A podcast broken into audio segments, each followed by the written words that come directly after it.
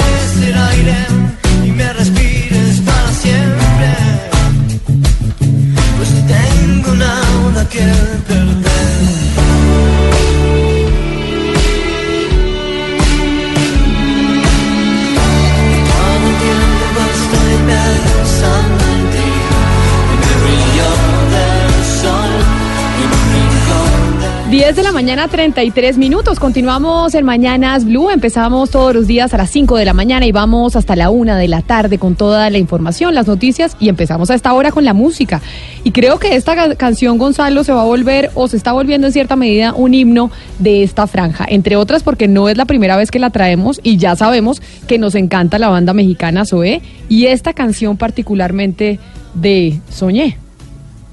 Fíjese algo, Camila, yo tuve mi duda al colocarla porque sí, ya hemos colocado Zoe, pero yo pensaba que habíamos puesto Labios Rotos, eh, que es otra canción que forma parte de la agrupación, que forma parte de Sunblock. Así que si la colocamos de nuevo, bueno, un aplauso porque además la canción es maravillosa. Fíjese algo, Camila, eh, antes de cualquier cosa, comento lo que está pasando con Twitter. A esta hora mm, la acción se cotiza en 39 dólares. Ya lo mencionaba nuestro equipo en horas de la mañana. Twitter anunció una, una- un, un- un aumento en sus ganancias, o sea, 191 millones de dólares. O sea, la compañía triplicó sus ganancias de un año para otro. Lo que me llama la atención es también el reporte de los usuarios. 330 millones de usuarios activos tiene Twitter en este momento y lo que muchos pensaban de que Twitter se iba a caer por culpa de Instagram no ha pasado. Pero además lo que está moviendo y la revolución que hay en las, en, en las bolsas y sobre todo en Wall Street con estas acciones eh, de la tecnología, ¿no, Gonzalo? Y precisamente hoy hablaremos sobre el tema y es cómo estas acciones de estas empresas como Twitter, como Instagram, como Facebook, como Amazon, que son empresas de tecnología de Silicon Valley, están desplazando a otras como General Motors y, y demás. Pero es que fíjese cuánto cuesta una acción en este momento de Amazon, 1.800 dólares, versus una, una acción, por ejemplo, de Coca-Cola, que el día de hoy se cotiza a 45 dólares. Son acciones que son muy volátiles, eso sí hay que decirlo, las acciones de las compañías tecnológicas. Uno puede ganar mucho dinero, pero también puede perder mucho dinero. Y todo esto apunta, Camila, a lo que va a ser la noticia del año, entre comillas, a nivel de, de Wall Street, y es la llegada de Uber en el mes de mayo a cotizar dentro de la bolsa de Nueva York. Y hoy, además eh, de hablar de las acciones de tecnología en la Bolsa de Nueva York, pues como ya hemos mencionado desde muy temprano, aquí en Mañanas Blue, Doctor Pombo es el día del idioma, el día de nuestro idioma. Así lo, había, así lo decretó Naciones Unidas por cuenta de Miguel de Cervantes Saavedra, el escritor español, primer eh, creador de la, mm, de la novela moderna, ¿no? Y además cuando usted lee precisamente El Quijote y empieza a ver algunas, algunas palabras y algunos dichos, es impresionante cómo nosotros en Colombia y aquí en América Latina lo seguimos utilizando. Y es de ese español antiguo que en España pues ya no se usan. Eh, muy buenos días Camila, buenos días a todos los de la mesa y sobre todo a nuestros oyentes. Así es, es un día, yo diría que es de los típicos días que, que amerita festejo, celebración, y no porque en el artículo, qué sé yo, 10 de la Constitución Política se establezca el castellano como idioma oficial o cosas por el estilo, sino porque eh, son de esos días que a uno le recuerdan lo bonito y lo rico que es el lenguaje, y, sobre él hay una cantidad de debates. Yo le voy a poner a eh, plantear a uno inmediatamente a usted, Camila, eh, es eh, si uno debe ser mucho más sencillo, ¿a usted le gustaría ser mucho más sencilla en el lenguaje o cree que para ser legal mala y precisamente porque el lenguaje es muy vasto, extenso, rico, uno debería ser más eh, eh, condescendiente con el lenguaje y en consecuencia utilizarlo mucho más. Yo creo que uno debería utilizarlo mucho más. Bueno, porque hay- para eso es tan vasto y tan rico. Y muchas veces en medio de la simpleza empezamos a perder una cantidad de palabras que tiene el español por quedarnos en un lenguaje un poco más corto. Y eso también lo hace la falta de lectura. Exactamente. Entonces, pues ese es uno de los muchos debates que se plantean hoy. Por ejemplo, entonces dicen, oiga, ¿usted cómo habla de sofisticado, de extraño? Es que no le entiendo. Y, pero si siempre y cuando esas palabras sean castizas, sean genuinas, sean fidedignas con el lenguaje, yo creo que deben ser usadas. Pero yo tengo muchos amigos, muchos de ellos comunicadores sociales, que dicen, no, no, usted debe ser simple, debe ser más directo, debe ser más llano, más simple en el lenguaje para que su comunicación sea más Ah, eso, efectiva. eso es cuando le dicen los consejos a sus amigos de cómo debe hablar en radio entonces hay y unos, demás. de- hay unos debates, ¿usted por qué se expresa de esa manera? No sé qué, es que no le van a entender, pero que sí. No, y digo, y pongo ese debate, pero hay, hay, hay muchos otros de, de una cotidianidad eh, espeluznante, maravillosa, eh, y entonces a mí me gusta. Este día es uno de esos días importantes precisamente porque lo hacen reflexionar a uno sobre uno de los elementos más importantes del ser humano, el lenguaje. El lenguaje es el vehículo de la idea, es lo que nos diferencia del mundo animal, el lenguaje. Lo que pasa, Rodrigo, es que también hay que tener en cuenta con los buenos días para todo el mundo, que el material fundamental de los comunicadores sociales y de los periodistas es el, lenguaje. O sea, las palabras son eh, el instrumento, son la herramienta de nosotros. Por eso, eh, digamos, lo lo primordial eh, que debe tener uno en cuenta todos los días para escribir, para hablar, es por lo menos tener un diccionario a la mano, que siquiera uno tenga claridad de cuál es el significado de la palabra que uno está usando. Y, y claro, eh, en cuanto a lo que le dicen sus amigos, Rodrigo, hay una cosa que, que sí es muy clara y es que cuando uno habla en medios de comunicación, tiene que tener en cuenta al hablar las, eh, al emitir los, las, las palabras, al, al hablar la referencialidad, es decir, qué tanto conoce la gente de lo que uno está hablando para que puedan entender qué es lo que uno está diciendo. Pero entonces- Por eso cuando... Ana Cristina, Sí. Camila, a propósito del Día del Idioma, eh, me gustaría plantear unas preguntas a ustedes y al doctor Pombo también. ¿Cuál es la palabra del idioma español que más les gusta? Una, de las muchas no, que y tiene. No, es que... Una. Coherencia. Yo digo la mía. A ver, diga me la gusta, suya. A mí, a mí me gusta melancolía. Melancolía es una palabra que a mí me fascina. Sí, y- pero le gusta ver. la palabra y Ojalá el me significado. Melancolía. No, me gusta, me gusta la la- la palabra, so- sonoridad. la sonoridad de la palabra, todo lo que encierra. A mí esa palabra me fascina. Pero quiero escucharlos a ustedes y a Gonzalo también y a Hugo Mario. ¿Cuál es la palabra del idioma español que más les gusta? La palabra, una sola. Eso me parece, Ana Cristina. ¿Usted ya dijo cuál?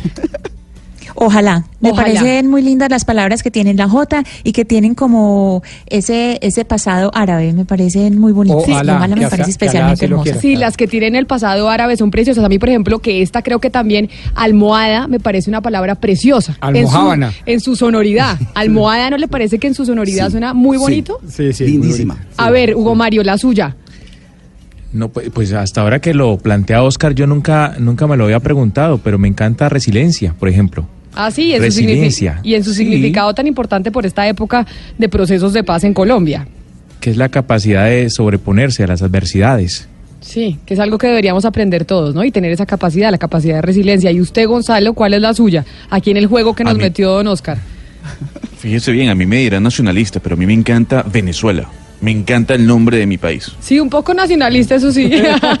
Algo, algo, Debo algo. decirlo, pues, pero, pero, pero, pero me gusta como suena.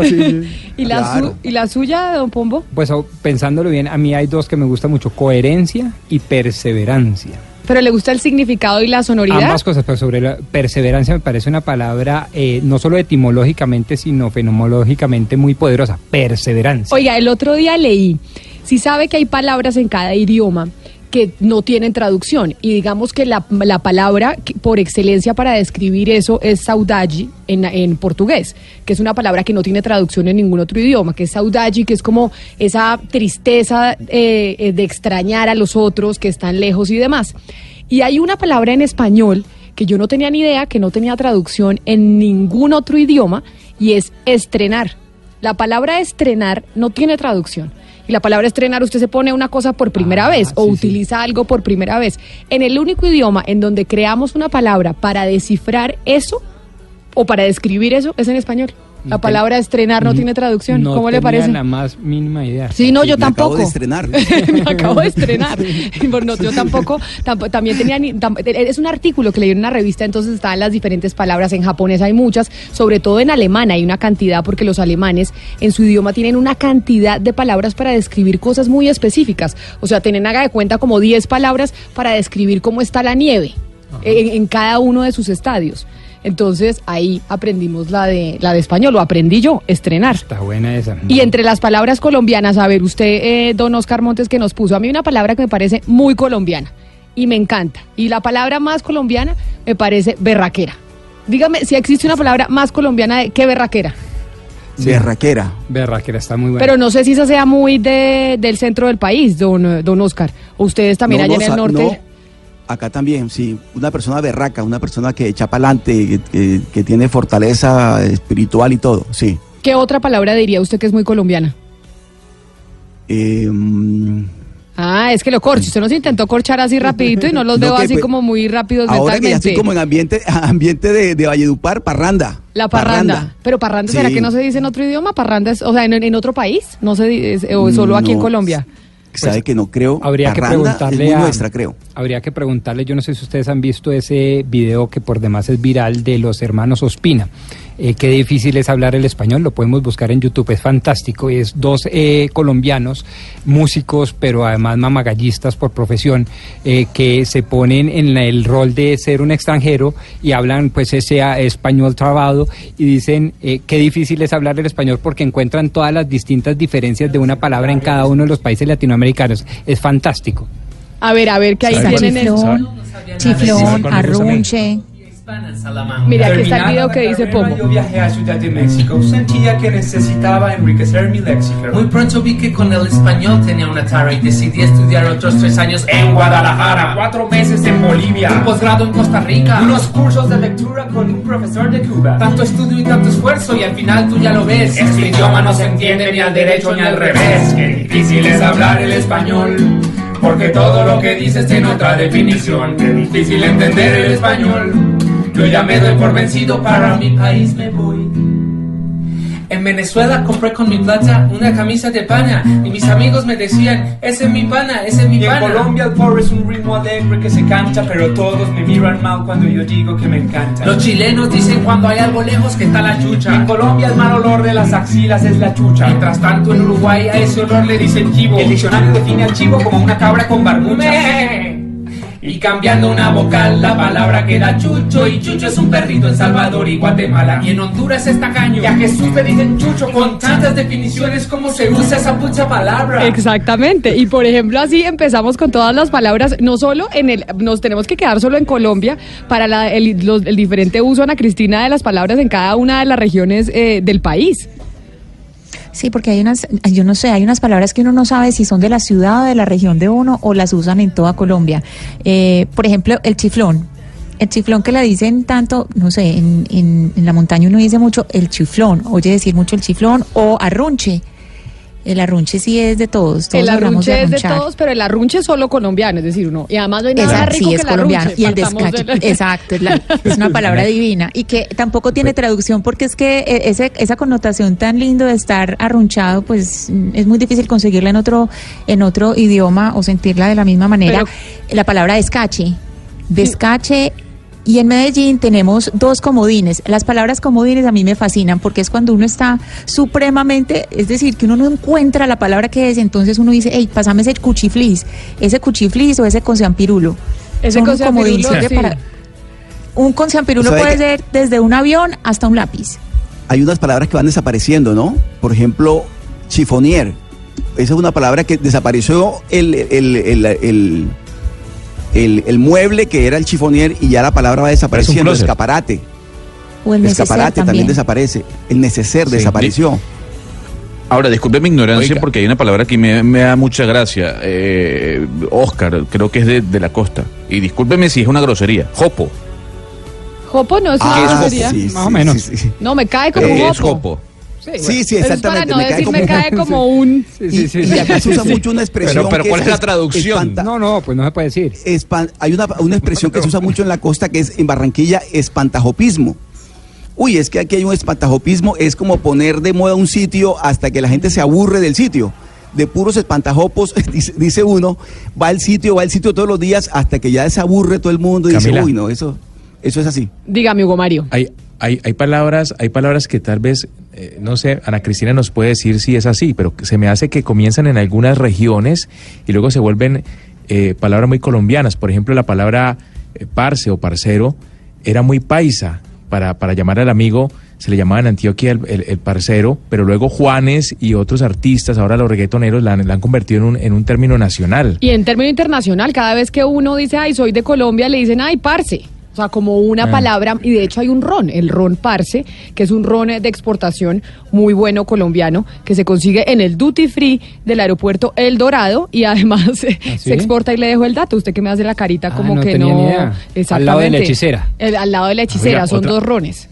Camila, Otra palabra palabra que que, no la- me gusta, la que no me gusta es chimba. Esa palabra sí me parece espantosa. Sí, chimba. espantosa. Espantosa, Uf. pero chimbo chévere. Muy de Juanes Está también. chimbo. No, no. Y sabe que, por ejemplo, chimba. en Antioquia, en Antioquia hay palabras eh, que se usan diariamente y que no sabemos eh, ni siquiera cuál es su origen y proceden del lunfardo, que el lunfardo pues es eh, era como la, una jerga en Buenos Aires, digamos de, de los barrios y algunos Del dicen que de, de delincuentes también, exacto, de arrabal. Y hay palabras que usamos todos los días y no sabemos que proceden del, del lunfardo y por ejemplo es tombo. Y tombo eh, que es como se le dice A los policías, a los chupas. policías. Despectivamente. Despectiva. despectiva. Pero tombo es es despectivo. Sí, es des- Claro, no vaya y sabe- dígale, sí, es- señor Tombo, muy no buenos días, ¿cuánto le debo por la no multa? necesariamente es despectiva. Pero tombo, por ejemplo, tombo se le dice eh, al, al miembro de la fuerza pública, a la persona que trabaja en la, en la fuerza pública, por el botón, porque tenían un botón en la chaqueta. Entonces era el botón al revés, era el tombo. Ahí viene el tombo. Ah, pero no Entonces sabía que era despectivo, Ana Cristina. Y en Bogotá, por ejemplo. Pues yo no tengo muy claro que sea del todo despectivo. Yo no Sí, creo sí, que sea sí, del todo despectivo. Aquí no siempre Sí, se Les aseguro, les ¿no aseguro. Ese tombo. sí, ¿Sí? Ana Cristina, Sí, si usted va y le dice a un policía allá en el Valle de Burra, señor Tombo, muy buenos días, ¿cuánto le debo por la multa? Termina en la cárcel. Pero en una época en Bogotá se les decía chupas, ¿no? Sí, Eh, porque, un chupa. atra- esos claro, son los de porque lo atraían para la multa, sí. Los de, Pero los chupa era de tránsito, ¿no? Chupa es solo Sí. de tránsito, Solo de no tránsito. de, de policía en de general. orden público. exacto. Y solo en el Bogotá. sereno, el sereno en Bogotá es el vigilante de la noche, ¿no? El sereno. No. Le decían el, el sereno, sí, era ¿Sí? como, como el vigilante del barrio de la noche. No, el sereno aquí es lo que las mamás no querían que uno cogiera El cuando saliera de su friecillo, casa. sí, Entonces siempre le decían, No, oiga, no, póngase la sí. bufanda porque le va a coger el sereno. Sí. No se deja serenar. Sí, y el sereno era pero un señor que uno no tenía ni idea quién era cuando le decían. El sereno era como, como creo que en, en Bogotá el sereno es como, en una época, pues, el, el vigilante de la cuadra, creo yo. Creo. No, creo que está equivocado. Sí. Palabra, Este, sí. Es una palabra cantinflesca. Pero sabe, pero una última y es lo- Ana Cristina. Hay una palabra que en Medellín significa una cosa y aquí en Bogotá por lo menos significa otra muy distinta y es charro. En Medellín, ay, no seas charro, es no sea chistoso. Aquí en Sí, no sea Bogotá, no sea charro, es no sea como aburrido. Como, Sí. ay, qué charrera esa película que me llevaron a ver. Sí, sí, sí. en cambio, en Medellín es, es, es chistoso. Y en el viejo Caldas. Y en el- Manizales, hombre, qué, qué tipo de tan charro, pues. Sí, y además, además es una palabra que usamos mucho. Charro es casi que una muletilla porque hablamos mucho de las cosas charras, de aquel hizo. Claro que charro también tiene otra connotación, además de gracioso. Que es Charro es, es como, mira, este tan raro, este porque hizo esta cosa tan rara, cuando uno dice, mira, este tan charra, o sea, ¿por qué salió, por qué salió como con esta cosa tan extraña o por qué hizo algo tan extraño? Charro también tiene esa connotación de haber hecho algo que no es lo que se esperaba de esa persona. Oscar, me dicen aquí dos corresponsales que sobre la palabra el sereno. Me dice uno, el sereno es el responsable de que usted se emborrache. Porque si es verdad que cuando usted está... Sí, sí, sí. Uno está viendo, coge el sereno y pasó al otro lado. Sí, sí, sí. y por otro y por otro lado, el sereno, eh, me dice otro corresponsal, que sereno es eh, vigilante en Lima. En Lima es donde eh, sereno es vigilante. Claro que me dicen que también sereno de vigilante es en España. O sea, eso aquí en Colombia no. Usted de pronto estaba en, No. eh, en Perú o se había ido a España y ahí obtuvo la definición. Posiblemente. Esa fue la sí. época en que Oscar trabajaba en la revista Cambio, le daba el serena cuando trasnochaba, cuando salía de, de turno. Y ahí era que se emborrachaba. Son las 10 de la Sí, mañana. y Por eso no volvió a vivir en Bogotá. Hay una palabra, Oiga, me gusta, ¿sabe hay cuál? una palabra que donde Eh, usted viaja se dice distinto y Sí, una palabra que a donde usted viaja se dice distinto y es el pitillo. El pitillo a Ah, donde sí, usted va se dice distinto. Es muy, Pajita. es muy difícil encontrar un país de dos países de Latinoamérica donde al, pitillo se le diga de la Pero a ver, di- digámoslo, pitillo en Colombia, pajita es en. México, ah, popote en México, pajita en, ot- en Perú, creo. Carrizo se dice en Centroamérica o en Panamá, por lo menos. ¿Cómo se dice? Camila. No sé cómo, no- cómo se diga en Es que otros hay un lados. montón de maneras de decir distintas.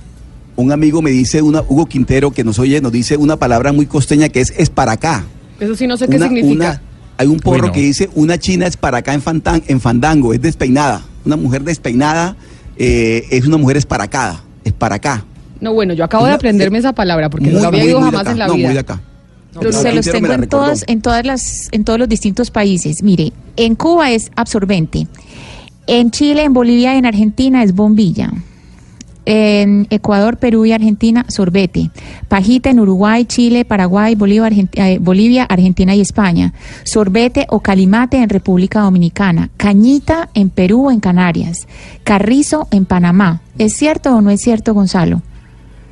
Sí, en Panamá se dice carrizo. En Panamá se dice Carrizo. carrizo, claro que sí. Carrizo, se dice Carrizo, en sí. Pitillo en, Colom- pitillo en Colombia, eh, popote en México, eh, sorbeto en Puerto Rico, sorbito en Uruguay, pipeta en Guinea Ecuatorial. O sea que En todos lados. igual. El lenguaje es divino. como Qué usted. difícil hablar el español, como dicen los hermanos Pinas.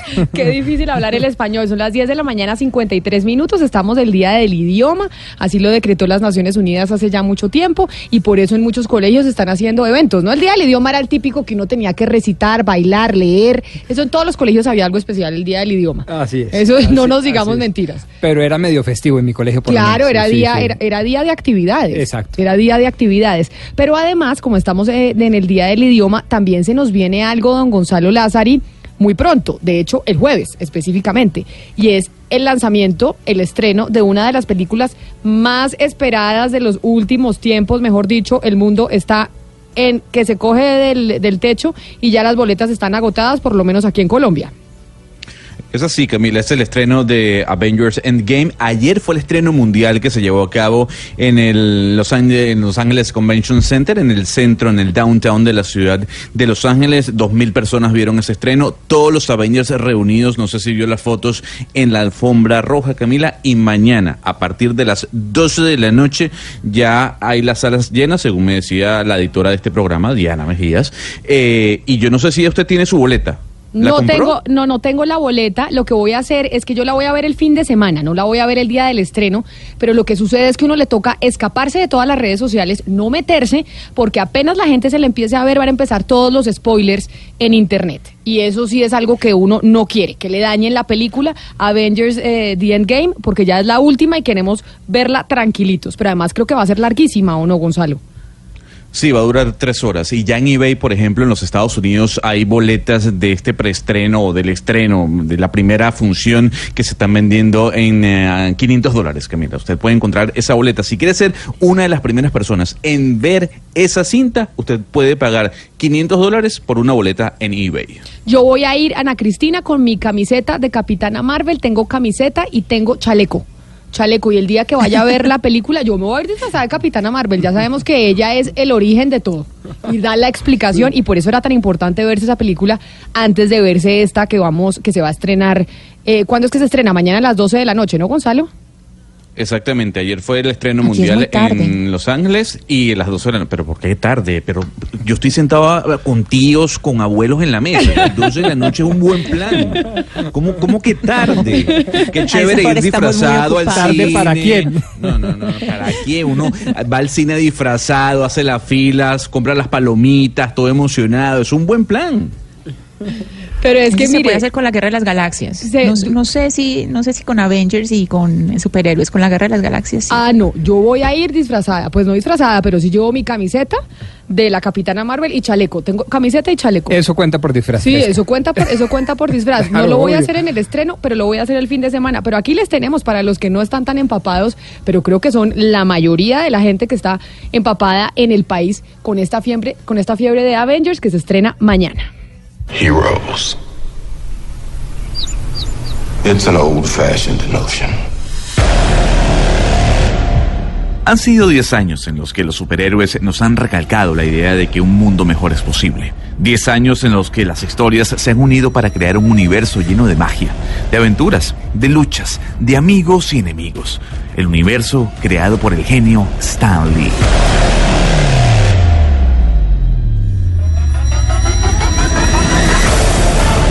Usted aún no cree en este fenómeno, aquí le leemos algunos números. Si bien es cierto que Marvel tiene muchas películas, en total 54, dentro de este universo que reúne a los Avengers, en 10 años se han estrenado 21 films. 3 de Iron Man, 3 de Capitán América, 3 de Thor, 3 de los Avengers, 2 de Ant-Man, 2 de Guardianes de la Galaxia, 1 de Hulk, 1 de Doctor Strange, 1 de Black Panther, 1 de Capitana Marvel y 1 de Spider-Man.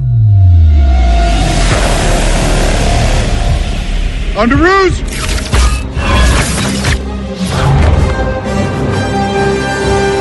Nice job, kid. You're gonna turn Barnes over, you're gonna come with us. Now, because it's us. Or a squad of JSOC guys with no compunction about being impolite. Por ejemplo, la trilogía de Iron Man recaudó más de 2.7 billones de dólares. Black Panther logró embolsillarse 1.6 billones de dólares. Capitana Marvel hasta el momento ha recaudado en taquilla 1.3 billones de dólares. Las tres películas de los Avengers que se han estrenado hasta el momento han logrado una recaudación de 5.7 billones de dólares. Precisamente la cinta que más ingresos ha obtenido en taquilla dentro de este universo fue Avengers Infinity War, que logró embolsillarse 2 mil millones de dólares.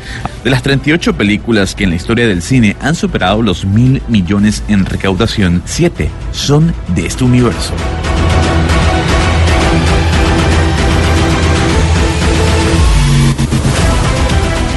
Si sumamos los 10 años de aventuras, Marvel ha generado solo en taquilla más de 14 mil millones de dólares, una cifra mayor, por ejemplo, al PIB de países como Nicaragua y Jamaica.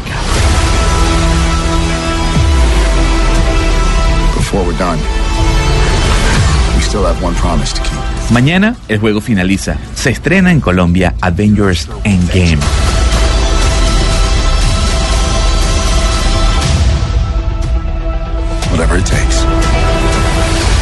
Y aún, usted sigue dudando de que necesitamos tener un superhéroe. Es que tengo ganas de vérmela ya, pero me dice aquí a un oyente, don Gonzalo Lázari, que Avengers, esta que se estrena mañana a las 12 eh, de la noche, The Endgame, no es la última de la saga, que la última de la saga va a ser de Spider-Man. Bueno, ojo, se cierra un capítulo con, el, con las películas de Avengers. Sin embargo, se estrena luego la de Spider-Man Lejos de Casa. Ya se habla de lo que va a ser la producción de la tercera entrega de Guardianes eh, de la Galaxia. Lo que, lo que sí es cierto es que dentro de este mundo de 10 años que hemos vivido con los Avengers, mañana se cierra un ciclo. Sin embargo, las películas de Marvel que giran en torno a todo este universo van a continuar. Repito, con la, el estreno de lo que va a ser Spider-Man Lejos de Casa y luego lo que sería la producción eh, y ya la filmación de la tercera entrega de Guardianes de la Galaxia. Tengo miedo de lo que pueda pasar con Tony Stark, con Iron Man, porque lo que decía alguien con quien estaba hablando ayer precisamente de las películas y de Avengers es que puede pasar que algo le pase a Tony. ¿Usted cree que algo podría llegar a pasar con Tony Stark en esta última entrega de Avengers? Yo no lo creo. Lo que sí yo he estado leyendo es que va a pasar algo con el señor Mark Ruffalo, con Hulk. Eso es lo que yo he estado leyendo, pero no. Pero lo que están tratando de hacer los directores de la película es evitar cualquier tipo de spoiler. Y le, ha dicho le han pedido a la gente que por favor no revele absolutamente nada de lo que va a pasar en la película. Si usted ya lo vio, por ejemplo, en el estreno que se llevó a cabo ayer en la ciudad de Los Ángeles. Eso sí, Camila, va a ser muy difícil que podamos ver en un estreno o en una alfombra roja reunidos nuevamente a todos los Avengers como ayer lo pudimos ver en horas de la tarde-noche. Óigame, ha, sido una locura, les digo a todos mis compañeros de la mesa, en Twitter, en donde preguntamos que cuál era su palabra favorita. Nos han respondido los oyentes eh, muchas eh, cosas y nos han dicho, por ejemplo, obstaculizar. Les parece una palabra muy bonita por su, por su sonoridad. Me dice otro oyente que hay algo que un extranjero pues muchas veces no entiende de cómo hablamos nosotros los colombianos y decimos muchas veces, oiga, me regala la cuenta o me regala una gaseosa, usted va a otro país y dice, me regale, le dicen, no, aquí señorita no regalamos absolutamente nada, aquí le vendemos, por ejemplo. Sí, sí, total. ¿Por qué será que decimos me regala? O el su merced. Claro que el su merced sí viene No, de la sí colonia, castillo, claro, pero aparece en el Quijote. claro, pero nosotros lo seguimos utilizando. La gente linda del departamento de Boyacá sigue diciendo su merced. Su merced me ayuda con tal cosa. Y es hermosísima expresión. Es una, es una palabra, una palabra muy bonita. Acá dice don Luis Hernán Delgado, miren, discúlpeme, pero para mí la palabra favorita es la que sale de alguien mal. ¿Cuál es la que sale de alguien mal?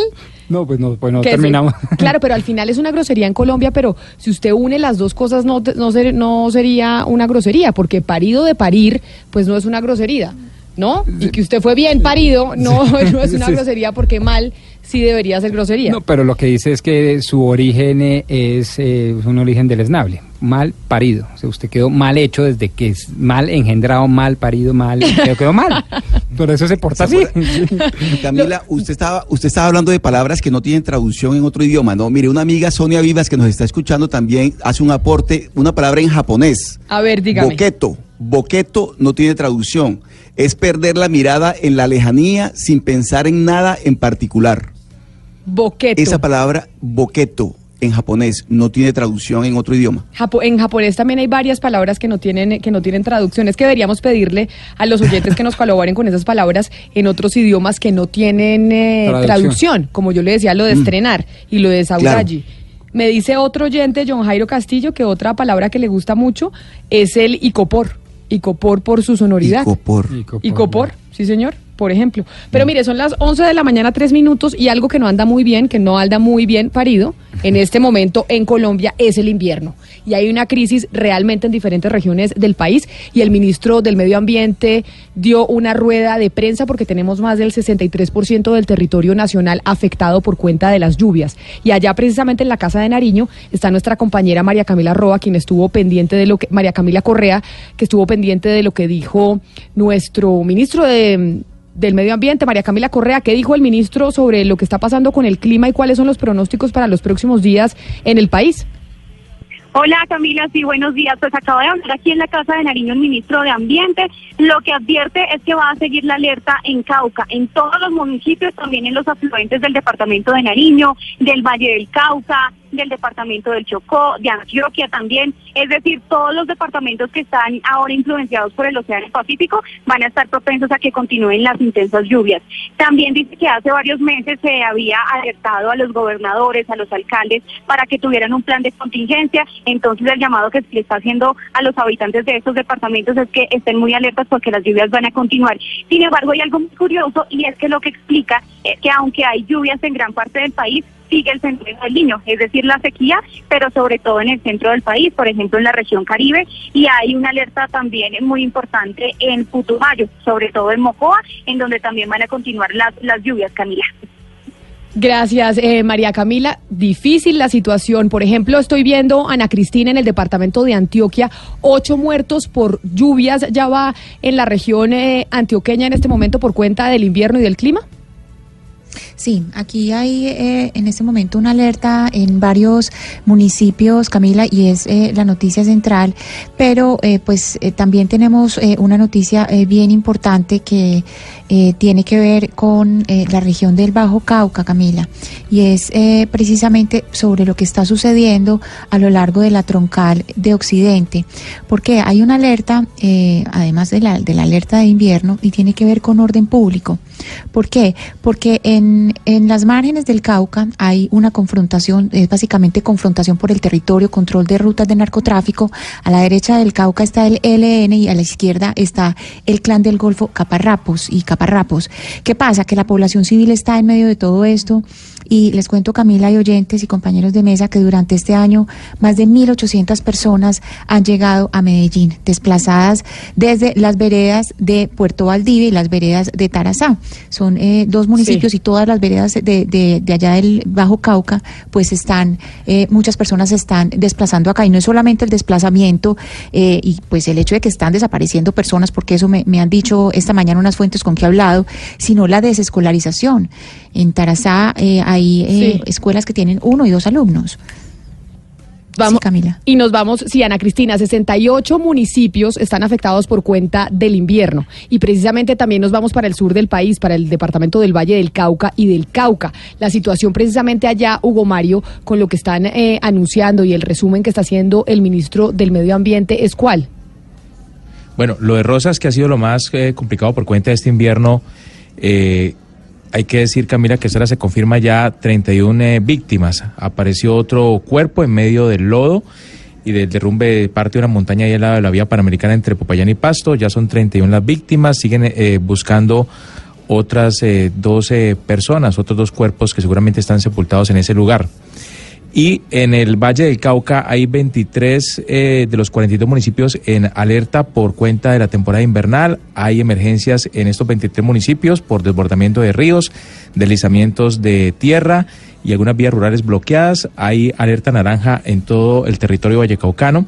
Cerca de 70 viviendas han resultado afectadas y hay dos víctimas, una en Jamundí, otra en Buenaventura. Personas, una menor y una adulta, que fueron arrasadas por las aguas de los ríos allí en Jamundí y en Buenaventura, Camila. Y situación difícil también en el departamento de Atlántico. Estoy viendo aquí en las noticias que en Sabana Larga, en, eh, en ese departamento, don Oscar Montes, incluso también en el norte del país, hay varios eh, municipios afectados, varios sectores afectados por cuenta de la lluvia, a pesar de que hay otros tantos que también están sufriendo de la sequía.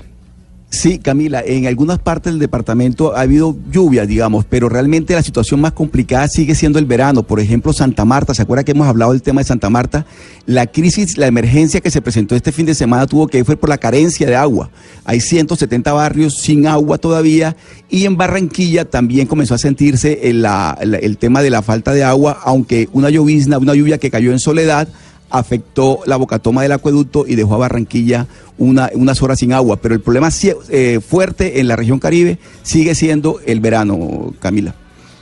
Difícil situación la que se vive con el clima, con el invierno y pues con una mezcla en donde en el norte tenemos verano, pero 63% del país está afectado por las lluvias y las lluvias durarán hasta mediados eh, del año, como lo han dicho precisamente las autoridades. Son las 11 de la mañana, 9 minutos y le vamos a poner un poco de música a esta mañana en donde estamos hablando de cuál es su palabra favorita. Estamos utilizando a través de la cuenta de Twitter de Blue Radio Colombia y también eh, de las cuentas de Twitter de todos mis compañeros de la mesa de trabajo y es ¿Cuál es su palabra favorita? Mi palabra favorita es. Y entre otras, por ejemplo, me dice doña Patricia Patipa 1 que su palabra favorita, y yo no sé si esa es una palabra muy colombiana, zarrapastroso. Puede ser muy colombiana. Puede ser muy colombiana, ¿no? Mm, sí. Y aperitivo, me dice Alexander Mayorga también a través de, de Twitter, que aperitivo le parece una palabra muy eh, bonita por cuenta de que es eh, la antesala de algo supuestamente mejor. Sí, eh, esa sí yo creo que es muy hispana, ¿no? Esa no es solo de nosotros. Esa, esa es de, de todo el mundo. Pero vamos a ponerle un poco de música en medio del Día del Idioma, don Gonzalo Lázaro, en donde estamos hablando de las palabras bonitas de nuestro lenguaje. Y le agrego que zarrapastroso también se utiliza en Venezuela. Ese hombre está vestido zarrapastroso. O sea, cuando alguien está mal vestido, está como mamarracho. Fíjese bien, Camila, le voy a traer una versión que hace Jamie Cullum, que es uno de los grandes artistas ligados al jazz en la actualidad desde el año 2003. Aquí versionando a una canción de los em, eh, de YouTube, de la banda liderada por Bono, se llama Everlasting Love y así suena.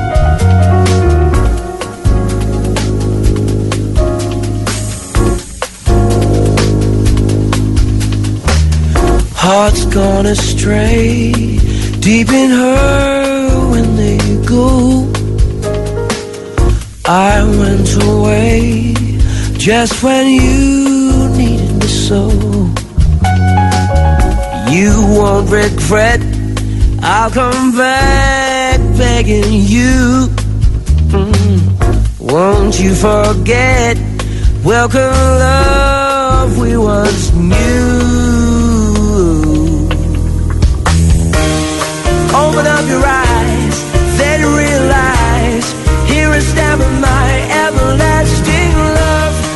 Need you by my side, girl, to be my pride, never be denied.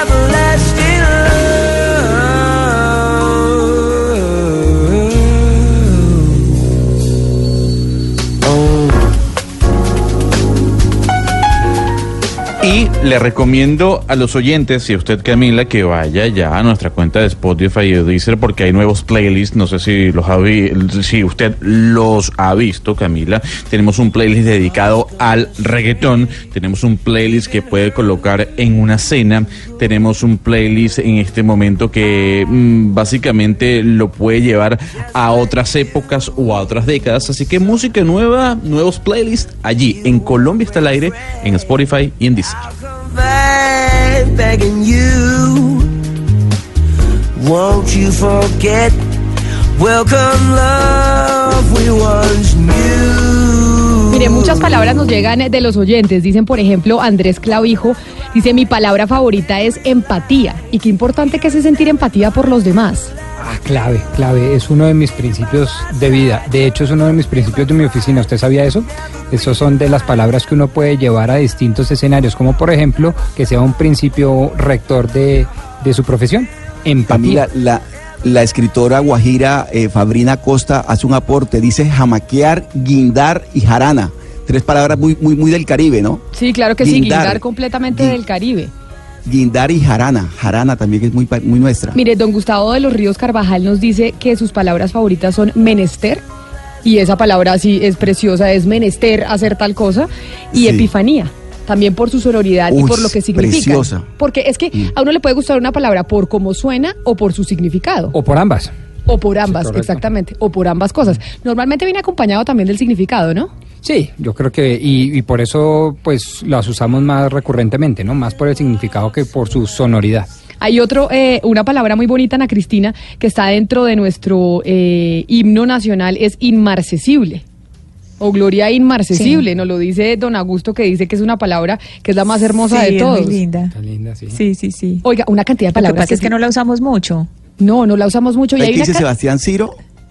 ¿Cómo? eh, eh, Sebastián Ciro Camila dice, eh, para mí la palabra más cuca del mundo es parce. Saludos desde Copacabana, Antioquia. la palabra más cuca es parce. Y la palabra cuca es otra que tiene diferentes significados en, en diferentes partes del, del mundo. O sea, de- más- hispanohablantes. sí, es como la más curiosa, ¿no? Pero hablando del, del Día del Idioma, y ya se nos acerca la Feria del Libro, ¿no? ¿Cuándo empieza la Feria del Libro, Ana Cristina? Sí, sí, sí voy a ir a la Feria del Libro. ¿Pero cuándo arranca? Voy a ir a la Feria del Libro. La Feria del Libro arranca mm, el 20, hoy estamos a 23, el 26, es el 26. El 26, el 26 empieza la, la Feria del Libro y pues obviamente ahí vamos a celebrar eh, la lengua y van a lanzarse muchísimos libros.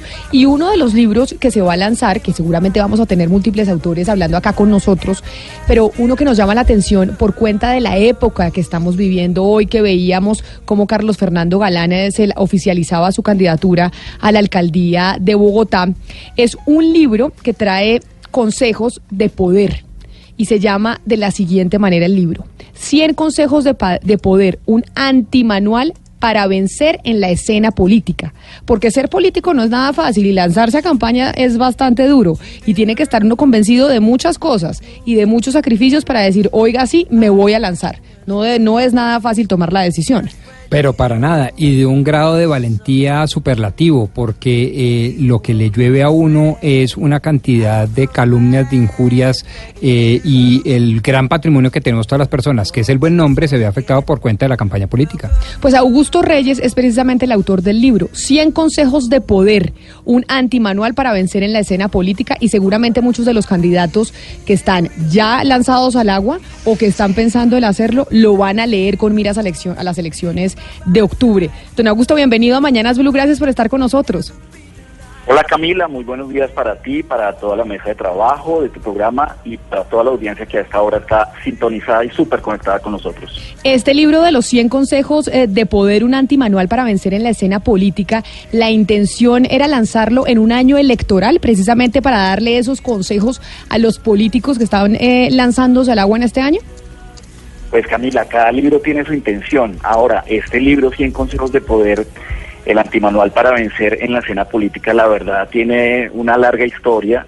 Eh, su intención y su inicio, te puedo decir, data de hace dos, dos años, tres años.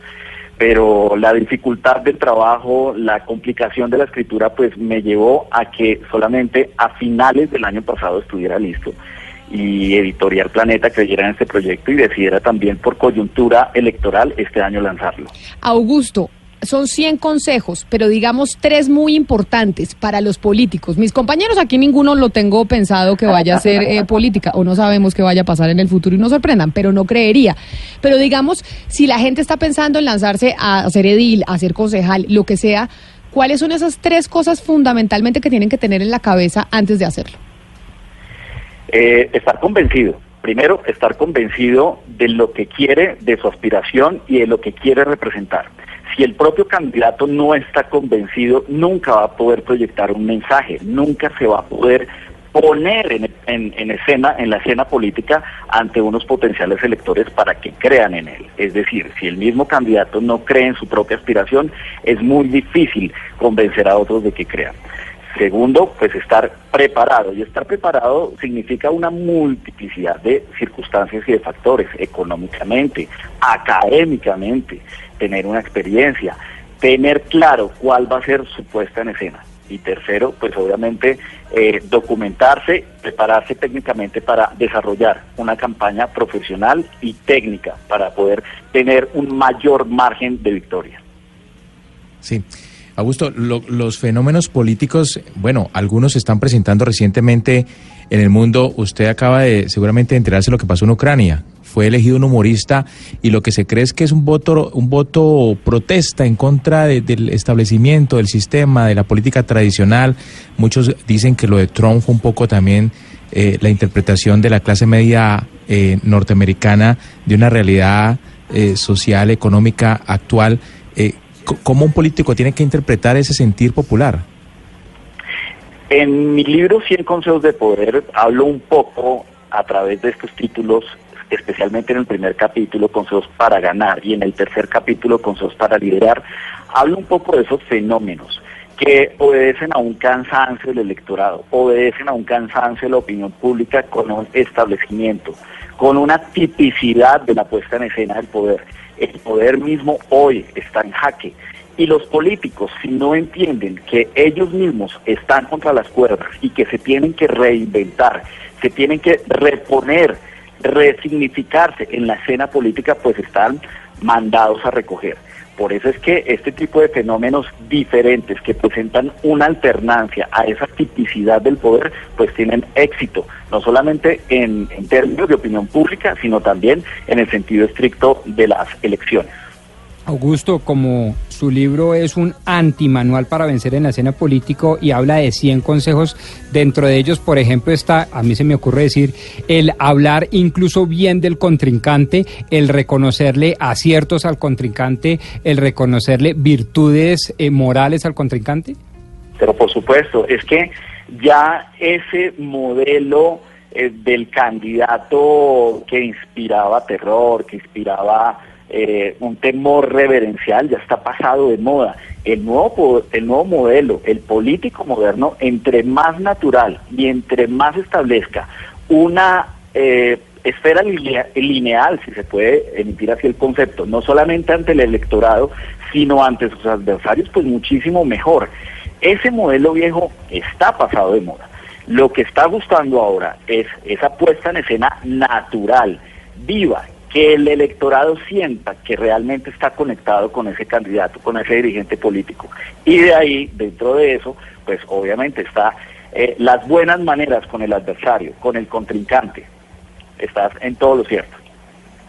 Don Augusto, nosotros conversamos aquí con Antonio Sola y le quiero hacer una pregunta que le hicimos al creador de presidentes, como se hace llamar en ese momento. Hoy en día, ¿el candidato debe priorizar las redes sociales sobre los medios tradicionales? Ninguna herramienta es más importante que otra. Hay estrategas de campaña que tienen algunas preferencias por el contacto directo, otros tendrán algunas preferencias mayoritarias por la comunicación, pero el marketing político y la industria de la consultoría política moderna es una gran caja de herramientas y tú vas sacando la herramienta que necesitas para el momento, para el personaje, para la campaña, para el timing mismo de la campaña. Entonces, nada es más importante que, que ninguna herramienta es más importante que otra. Cada una juega un rol en el transcurso de la campaña. Las redes sociales obviamente son canales tan importantes que han puesto a la opinión pública a consumir información de una manera diferente. Pero decir hoy que una campaña política gana o pierda por el mal uso o el bien o el buen uso de una red social, pues realmente creo que es, eh, es falso. Señor Reyes, en el libro eh, Mujeres y Poder de Mary Beard, ella pues habla de, cómo se ejerce el poder, las mujeres que llegan a la política, cómo ejercen el poder. Si se trata de mujeres y sus formas de llegar y asumir el poder, eh, ¿cuáles eh, son esas diferencias o, o, esas estrategias que a usted le parecerían aconsejables? Era lo fundamental para las líderes que quieren ser eh, candidatas, que quieren gobernar, es alejarse del modelo masculino. Generalmente, en, virtud de esa línea machista que tenemos, especialmente los pueblos latinoamericanos, pues eh, nos encontramos frente a unas candidatas que quieren replicar los modelos masculinos, para nada. Yo en mi libro 100 consejos de poder, en uno de los títulos, hablo precisamente de eso, de cómo la mujer se debe poner en escena política, cómo su sexto sentido es un plus por encima de los candidatos hombres como cuando una mujer entra en campaña o ejerce el gobierno, el adversario hombre tiene grandes problemas y sí que los tiene. Y de alguna manera eso se ha visto reflejado a, en el transcurso de los últimos años eh, con nombres importantes en Estados Unidos y en Latinoamérica, en Centroamérica, con líderes que han sabido gobernar, que han sabido hacer una buena campaña y que se han puesto en escena política de la mejor manera. Augusto, ¿cuáles son, para cerrar, esas cosas que no debe hacer jamás un candidato o una persona que entra en política? ¿Cuál es ese error que no se puede cometer? Confiarse, Camila. Eh, a lo largo o fruto de todos estos años de experiencia, uno concluye que una campaña no la gana quien mejor hace las cosas, sino quien menos errores comete. Tú aciertas en una campaña y te acercas a la victoria unos pasos, pero cometes un error y te alejas muchísimo de ese objetivo de victoria. Confiarse, creer que todo lo tienes bajo control. Generalmente los candidatos que han confiado en sus maquinarias, que han confiado en su puesta en escena, que han confiado en su experiencia, que se han sobredimensionado en su confianza, son los que hemos visto derrotados e inclusive humillados en las urnas. Y eso es un mensaje muy importante, sobre todo para algunos candidatos a la alcaldía de Bogotá, que sean que están muy confiados y creen que ya eh, pues son los favoritos y que probablemente son los que van a ganar. Y es cierto, uno nunca se debe confiar en la vida y no necesariamente el candidato que se creía el seguro ganador termina haciéndolo. Candidatos y candidatas. Candidatos y candidatas, eso es correcto. Don Augusto, ¿cuándo se lanza el libro en la feria? Bueno, el libro ya está lanzado, eh, nosotros lo lanzamos en Madrid eh, hace un par de meses, luego lo presentamos aquí en Bogotá, en Colombia, y vamos a hacer un conversatorio precisamente con una de las candidatas a la alcaldía de Bogotá, con Claudia López, vamos a hacer un conversatorio el próximo jueves 2 de mayo en el pabellón E. Yo creo que promete ese conversatorio. Usted eh, ya sabe que la candidata se lo leyó, se leyó el libro, usted le dio todos los consejos a la candidata a la alcaldía de Bogotá, doña Claudia López yo creo que está haciendo juiciosa la tarea. Don, don, Augusto Reyes, autor del libro 100 consejos de poder, un antimanual para vencer en la escena política. Gracias por, eh, por acompañarnos y feliz tarde. A ti, Camila, muy buen día y a todos los oyentes, felicidades. Lo mismo para usted. Oiga, el libro es muy entretenido, Pombo, además porque cada capítulo empieza con un trino que el señor Augusto Reyes puso a través de las redes sociales dándole esos consejos a los, a los candidatos o a la gente en política que es importante a la hora de meterse en esas lides. ¿Y qué tan extenso es? ¿Es muy pesado? No, no, no, no, no, es, es cortito. Yo no creo que tenga más de 200 páginas el libro, es cortito. ¿Y yo puedo empezar por el capítulo tercero, por ejemplo? Sí, usted puede, un... ah, okay. No, puede empezar por el capítulo tercero e incluso puede ir ojeando los, los trinos y mirar cuál le, cuál le va interesando. O sea, por ejemplo, yo digo, yo me siento débil en comunicación, voy al capítulo correspondiente y me leo eso, ¿sí? Cor eso ah, okay. es correcto. Chévere, útil. Eso es correcto, sí señor. 11 de la mañana, 25 minutos, vamos a hacer una pausa. Pero cuando regresemos, vamos a hablar con uno de los señores, Gonzalo, es uno de los hombres más ricos de los Estados Unidos, podríamos decir. Más ricos eh, de los Estados Unidos y uno de los hombres más importantes dentro de Wall Street. Sí señor, para que nos dé consejos, ¿usted invierte en la bolsa, Pombo, o no? No. ¿No invierte malo. en la bolsa? No, Yo es que no tengo plata para invertir en la bolsa, pero pensé que de pronto usted sí. No, a mí me asusta, a mí me asusta. Yo no soy bueno para eso, yo soy más de ladrillito. Usted, o sea, usted es de como las tías, que es comprar una casita y la arriendan. Sí, correcto. Don Hugo Mario, ¿usted sí, usted sí invierte en la bolsa? No, pero ojalá tuviera yo para invertir en la bolsa, Camila. No, no, no llego a esos niveles. Eh, Camila, Dígame. Mire, mire lo que tienen las redes sociales de bueno. A propósito del tema de las palabras, ¿no? Mire lo que dice Fer- Fernando Rocky. Dice Oscar Ley del Monte, Sereno eran los primeros policías en Colombia y era quien apagaba la luz del barrio cuando el último ciudadano se acostaba a dormir. Vea usted lo que era Sereno. ¿Se acuerda que había- habíamos hablado del Sereno? Claro que sí. Los primeros policías en Colombia y era quien apagaba la luz del barrio cuando el último ciudadano se acostaba a dormir. Mire, y hablando entonces del día que usted se metió nuevamente con los oyentes con el hashtag mi palabra favorita es, Víctor Manrique dice que su palabra favorita es chévere, que es una palabra colombiana y venezolana. Más venezolana, diría yo, casi. Pero nosotros también decimos que es no, muy no, chévere. no, no, chévere. Chévere es No, no, no, colombiano esa también. palabra no- nos representa a nosotros. Sí, es como la arepa. La arepa No, no, no. venezolana y el No, chévere, no, no, el no, venezolano. por favor. La arepa Pero, también es favor. colombiana y el chévere también. No, pero Chévere internacionalmente es más conocido. Pero en internacionalmente, sí, exactamente. Exactamente. O sea, en, en el Táchira Bochinche, hacen vallenato, pero el, bate- el vallenato es de Colombia. Mire, Jonathan Jaco me dice que su palabra favorita es sublime.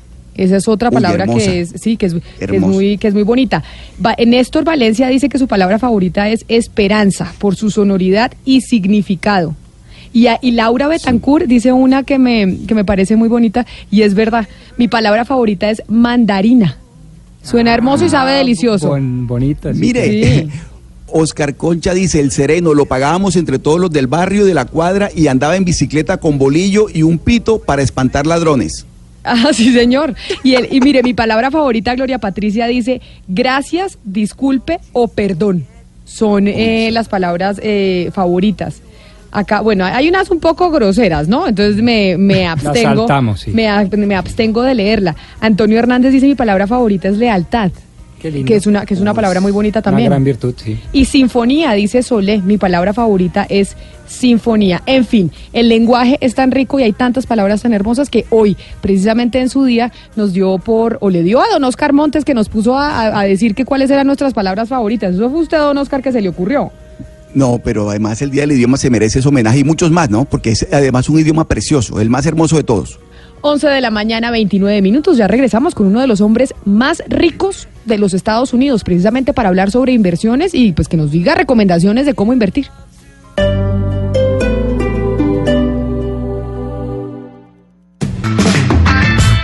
A esta hora, a las 11 de la mañana 31 minutos, es un placer conversar desde su oficina en la ciudad de Nueva York con uno de los hombres más ricos de los Estados Unidos y uno de los analistas financieros más poderosos de Wall Street. Él es Mario Gabelli. I'd like to have 20 Democrats and 10 Republicans running elsewhere, and we know we need to build, uh, since we've owned AT&T. Es el CEO de Gamco Investors. Es un analista financiero que ha escrito para revistas como Forbes y Fortune. Es citado en muchas ocasiones por Bloomberg y CNN. Pero, para hacerlo más sencillo, es uno de los personajes más influyentes de Wall Street. Maneja acciones por más de 37 mil millones de dólares. Eso quiere decir casi dos veces la deuda pública de Panamá. Es uno de los hombres más ricos de los Estados Unidos. En el año 2014 fue el CEO que más ingresos obtuvo en los Estados Unidos con un monto total de 85 millones de dólares. Es la referencia obligada que toda persona necesita escuchar antes de adentrarse en el mundo de la bolsa. Mario Gabelli, CEO de Gamco Investors, uno de los analistas financieros más poderosos de Wall Street y uno de los hombres más ricos de los Estados Unidos. Bienvenido eh, a Mañanas Blue. Muchas gracias por atendernos el día de hoy para hablar precisamente de inversiones. Uh, delighted. Thank you for asking me.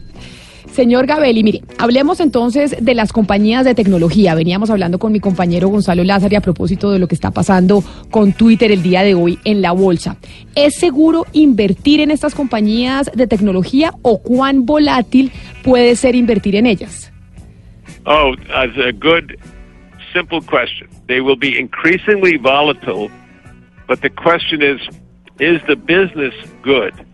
So when I look at Apple and their ability to go from being an equipment producer to a service provider with their applications, you know, that's an interesting switch. I don't own Apple for my clients because we like to buy companies that are going to be taken over. Apple's too big. Apple is likely to wake up one day and buy something. So then I look at Netflix. The the uh, challenge by Disney is only one of the challenges that's coming along. I have a good deal of comfort uh, owning the streaming music. I like Vivendi. I like Sony. Uh, I think that uh, while there will be volatility in the stocks, I think you should own those. I think you're, uh, the listeners of this radio station for streaming music, uh, the technology that you call the Grupo Television, the Spotify are fine. Camila, esta es una excelente pregunta. Nos dice que las compañías podrían ser mucho más volátiles, pero la pregunta que se hace él es la siguiente. ¿Son un buen negocio? Nos pone como ejemplo a Apple y lo interesante que es como compañía por la habilidad que tiene de producir un gran servicio de aplicaciones. No obstante, él no compra acciones de esta empresa porque lo que le gusta es invertir en compañías que tengan la posibilidad de asumir su propio control. Nos dice que Apple es muy grande, tan grande que un día se levanta y dice, compro esto. Entonces dice él que el desafío de Netflix y Disney es muy interesante. Agrega que le gusta comprar en acciones ligadas a la música, al streaming. Le gusta, por ejemplo, Bendy, le gusta Sony. Son acciones que podrían ser volátiles, pero que deberíamos comprar. Todas estas empresas de tecnología, radios online, empresas como Spotify, son muy buenas. Con el clásico Money de Pink Floyd, yo voy a aprovechar, señor Gabelli, que lo tenemos en línea y con toda la confianza, le voy a preguntar, si yo fuese su cliente y le preguntara, ¿en qué compañía debo invertir? ¿Usted qué acciones me recomendaría comprar? I would also ask you what's your time frame. I mean, do you go play baccarat in the morning? Are you uh, do you like to gamble or do you want to invest? If you want to be a, an investor where you want to grow your family's assets for a long period of time, uh, in America we can own a baseball team. I would like you to buy the Atlanta Braves because the technology is going to allow the Atlanta Braves to have people betting on each inning and each pitch, and these comp- the uh, this is the only company that investors can own. It's the Atlanta in Atlanta, Georgia, the baseball team, Atlanta Braves. I think you should own that for the next five years. I think that's very attractive. I think for the next five years, you know, owning a company like Disney because of the new merger and the new technology that they're bringing to the table. Uh, the problem I have is that I don't want you to buy it today because the stock's up 30% in the last two weeks. Gonzalo, para él la pregunta debería ser, ¿cuál es tu brecha de tiempo? O sea, ¿quieres jugar o quieres invertir? Si lo que quieres es pensar en el futuro de tu familia como inversión, él recomienda invertir en un equipo de béisbol de las grandes ligas. Y en este caso nos dice invertir en los Bravos de Atlanta, porque tendrán una tecnología que le permitirá a la gente apostar entre cada picheo o entre cada inning. Dice entonces el señor Gabelli que esta será una tecnología que ningún otro equipo de las grandes ligas tendrá. Para los próximos cinco años, esa es una acción muy atractiva. Otra acción que es muy atractiva para los próximos cinco años es Disney y esto viene dado por el desarrollo de nuevas tendencias en su plataforma. El problema que tiene, dice el señor Gabelli, es que no la debes comprar hoy porque aumentó su valor en un 30% en las últimas dos semanas. Estamos hablando con Mario Gabelli, uno de los analistas financieros más poderosos de Wall Street, precisamente sobre las inversiones hoy en día en tecnología, en empresas de tecnología que se están volviendo y poniendo tan de moda precisamente en la bolsa. Y señor Gabelli, por eso le pregunto, con todo lo que hemos escuchado y leído sobre Facebook en particular, ¿cuán, se- cuán seguro es invertir en esta compañía, comprar acciones de Facebook? my concern about we have new technology that came along, whether it's Google, Facebook, it's use the word social media. The second part is that you have in the world eight, seven and a half billion people, and you have four and a half billion, four and a half billion smartphones.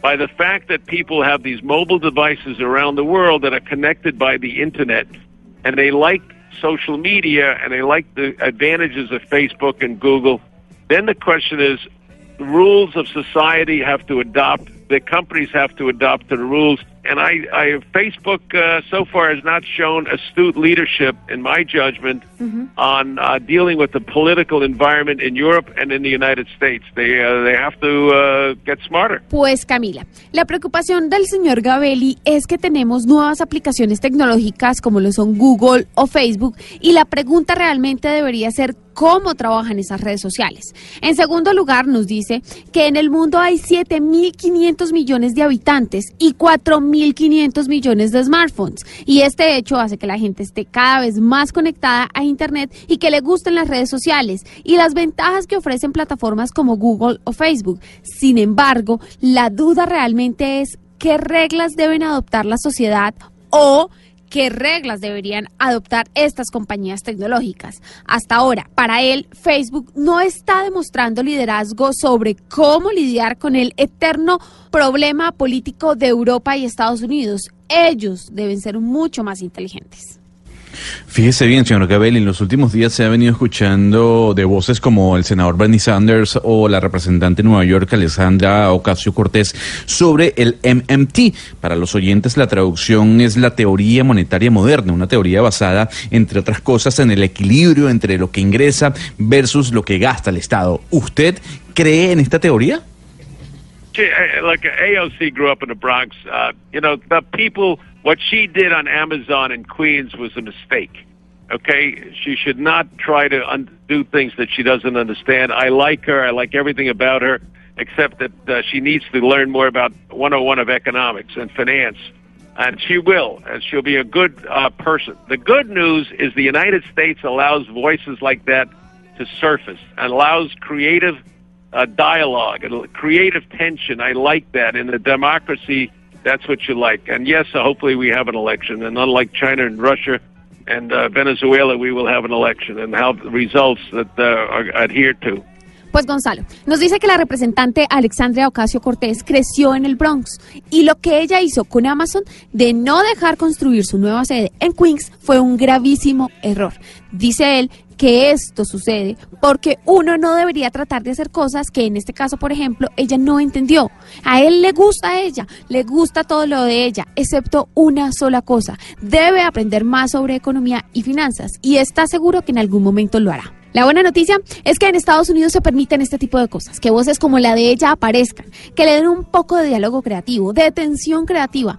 Eso es democracia. Y nos dice que sí, que sí tendrán elecciones a diferencia de China, Rusia o Venezuela. No, sí, pero señor Gabelli, es que en este caso no estamos hablando de Alexandra Ocasio Cortés, una de las mujeres, según la revista Time, más influyente de estos tiempos, sino de la teoría monetaria moderna, que es algo de lo que se está hablando en los Estados Unidos, que está hablando Alexandra Ocasio Cortés y está hablando Bernie Sanders. Not answering your question because that I am not an economist, I am an analyst, and I do research on companies bottoms up. Camila, nos dice que él no responde a esta pregunta porque él no es economista. Él es un analista que realiza investigaciones financieras sobre compañías. Claro, señor Gabelli, pero ¿usted cree como analista financiero en este tipo de teoría moderna de la economía? Es decir, ¿se debe dar un debate sobre esto que estamos hablando, sobre el MMT, como se, como se le conoce en los Estados Unidos y que ha sido, pues básicamente, pues motivo de, de artículos en la prensa norteamericana y en la prensa del mundo? Economic debates are good. I, debates are good as long as the people don't start throwing rocks at each other. You know, the more you uh, you have dialogue over issues like congestion pricing in New York and should Amazon be good or bad for New York and should companies the biggest issue in the United States is the total debt of the country is rising a little faster than it should. And the second part and that's not good so I'll give you an MMT answer that I didn't want to give you. And the second part is that the debt however of students from going to schools has to be addressed. Student loans are too high and the third part is that we should give it a credit for people that work in the United States. Bueno, pues nos dice que sí, que los debates y los debates económicos son muy buenos, siempre y cuando haya respeto. Tener diálogos sobre temas como el precio de la congestión en Nueva York o si eso no es buena idea la llegada de Amazon a Nueva York son temas importantes, pero nos dice que la deuda del país está aumentando más rápido de lo que debería y eso es algo que no es bueno. Nos dice entonces que finalmente nos ha ofrecido una respuesta sobre la economía MMT que no quería darnos. Continúa entonces y nos dice que la segunda parte dentro del debate es otorgar más préstamos estudiantiles. Y la tercera parte en este diálogo debe estar dirigida a entregarle créditos a las personas que trabajen en los Estados Unidos. Señor Gabel, cuéntenos en su opinión, ¿qué debe tener? ¿Cuál es el secreto de un buen inversionista en Wall Street? I, I wish I could tell you in my language of Italian or Spanish, but I can't. So I'll do it in English. Patience. You want to think more than one week, one day. Don't worry about the stock market daily. Worry about what kind of returns can you make over the next 10, 20, 30 years. How do you protect the value of your assets and purchasing power in local currency? Bueno, Sebastián, al señor Gabali le encantaría poder decirle esa palabra que él suele mencionar en español, pero que la ha dicho en inglés, y es paciencia.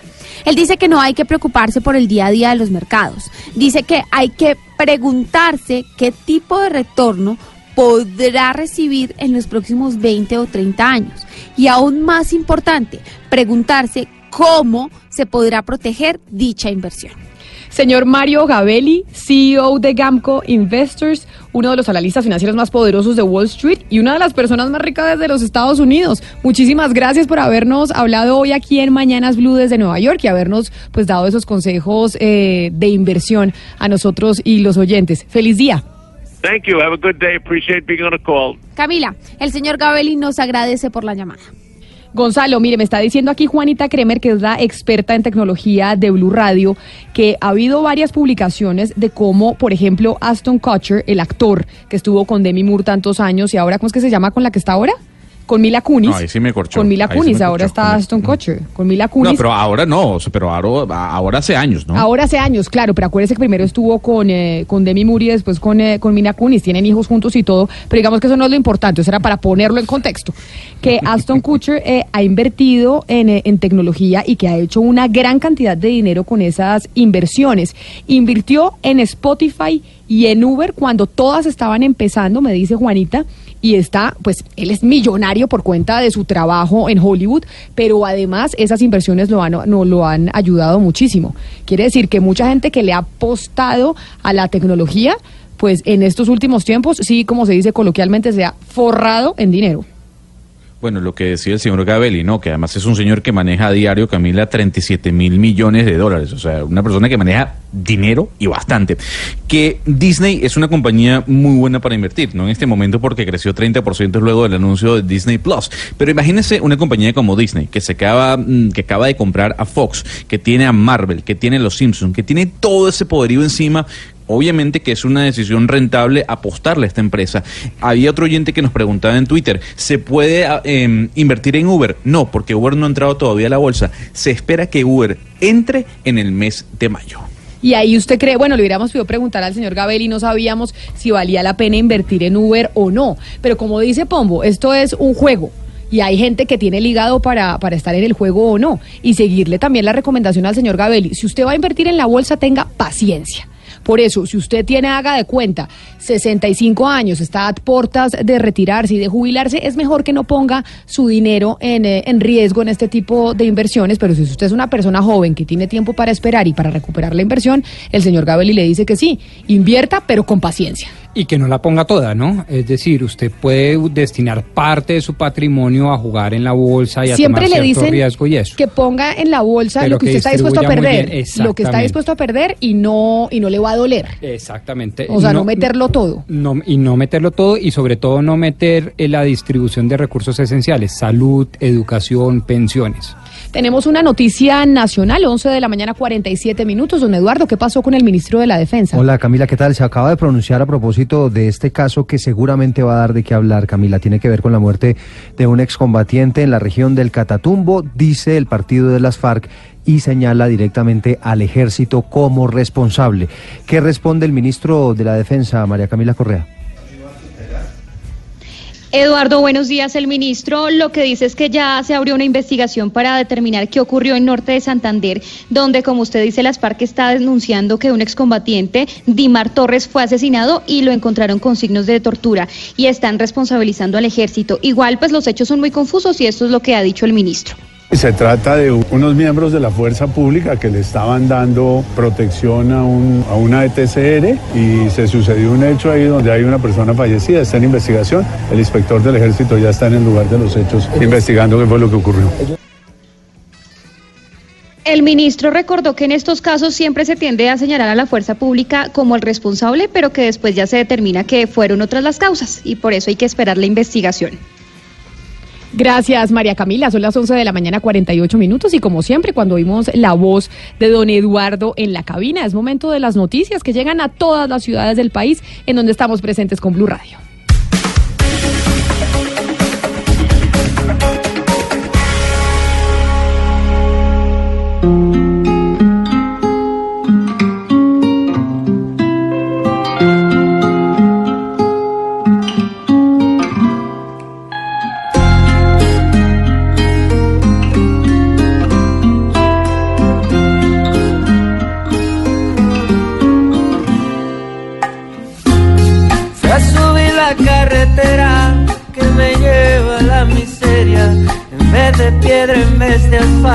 Por lo menos dame guerra.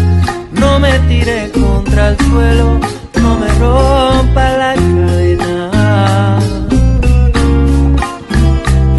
Y que yo extraño el saborcito a coco que que hay en tu mirar. Yeah, dulcito de coco.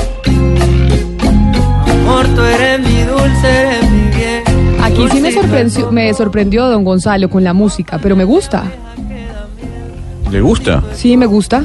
Me gusta y me Ah, bueno, se sorprendió. lo Bueno, se lo, se lo presento. Este es el gran, súper conocido Vicente eh, García, que usted me decía hace cuestión de dos semanas que quién era Vicente García, Ah, quién ya, le era ese decir, señor. ya le iba a decir otra Ah. vez quién es este súper conocido porque Vicente García no me suena. Ya tuvimos esta discusión, ah, claro que sí. ¿Esta es una, Sí, otra canción de su disco? Esta es la canción más popular de él. Es una canción que tiene más de 20 millones de clics en Spotify. Es la canción que lo llevó a ganar tres Latin Grammy en el año 2016. Un cantante además que está residenciado en Colombia y sin duda alguna es un placer escuchar este dulcito de coco. Rápidamente, antes de darle el paso a Eduardo, Camila, le tengo una noticia de última hora y tiene que ver con la cadena de farmacias Walgreens en los Estados Unidos porque acaba de anunciar que a partir del primero de septiembre no estará vendiendo cigarrillos a menores de 21 años. Esto básicamente para luchar que los jóvenes o los más pequeños puedan tener acceso al tabaco. En medio de nuestro Día del Idioma, en donde a través de Twitter la gente está promoviendo, o estamos promoviendo el hashtag de mi palabra favorita es Ángela María Quiroz a través de Twitter, doctor Pombo nos dice que su palabra favorita es onomatopeya. Que también es una palabra bonita y, y- Sí. y, pues a nivel sonoro es, ¿Y qué es, significa? No, no lo no recuerdo. Onomatopeya. es, Oh. es, es- eh, ahí, ahí don, ahí don Otto nos, nos está diciendo que es el, el sonido. El sonido cuando- que produce una campana. La onomato. Ah, ve usted. Pero bonito. aprende. Divino. Es simular, simular con palabras los sonidos que produce algún objeto. Simularlo con palabras el sonido que, pro- que produce algo- ejemplo. ah, eso es una onomatopeya, exactamente. Ah, Don Eduardo. y, ya que, y ya que estamos aquí en Bogotá, Y ya que timbró, y ya que timbró, ya que dijo ding dong para las noticias, en Bogotá hay zonas en donde hay más accidentes que en otras. ¿Usted ve muchos accidentes cuando va por la calle, doctor Pombo? No, no mucho, pero últimamente he visto muchos de ciclistas y motociclistas que se resbalan por cuenta del barro en la calle. Sí. O, sabe que la pintura... O la pintura. Sí, la pintura también Sí. hace que, que se resbalen mucho los motociclistas. Pero, ¿cuáles son esas zonas en Bogotá, Eduardo, en donde hay mayor accidentalidad y la gente, y por alguna razón y la gente tiene que tener más cuidado? Pues imagínese, Camila, que la Universidad Nacional se, pu- se puso en la tarea de investigar justamente eso, la incidencia de la accidentalidad en Bogotá, cuáles son las zonas donde más ocurren accidentes y no solamente eso, sino, por ejemplo, la época del año donde más ocurren accidentes. Y para eso ten- le tengo invitada. a Ella ver, se ¿a con quién vamos a hablar? Inés Celina Moncada, que fue la encargada de desarrollar esta investigación. Inés, bienvenida. Hola, buenos días. Bueno, pues cuéntenos un poquito de qué se trata esta investigación y tal vez usted le pueda responder esa pregunta que acaba de hacer Camila. ¿Cuáles son las zonas de la ciudad donde más ocurren accidentes? Bueno, eh, yo tomé unos datos de la Secretaría Distrital de Movilidad de accidentes que ocurren en Bogotá y dejan personas lesionadas o muertas. Ese análisis pues se hizo sobre toda la región de Bogotá y se hizo sobre la malla vial de la ciudad para poder comparar las dos metodologías, pues ya que esta fue un trabajo hecho para una tesis de maestría en estadística. ¿Y Sí. qué fue lo que se encontró? ¿Que ¿Cuáles son esas regiones o esas zonas en Bogotá donde hay mayor accidentalidad con ese trabajo en estadística cruzando los datos? Al hacer ya el análisis sobre las vías y haciéndolo no sobre el número de accidentes, sino sobre la intensidad, que es el número de accidentes por unidad de longitud. Es decir, vamos a mirar la cercanía de esos accidentes. Y se encontró que las localidades, que la localidad de Fontibón es una localidad con problemática en accidentalidad porque los accidentes ocurren muy cercanos, hay alta accidentalidad en lo que es Fontibón. Y dentro de la investigación y dentro de las variables que encontraron ustedes en su trabajo de estadística de maestría, ¿encontraron las razones por las cuales en Fontibón hay una mayor accidentalidad? ¿O que es una, una, una zona de Bogotá que tiene eh, una alta propensión a la accidentalidad?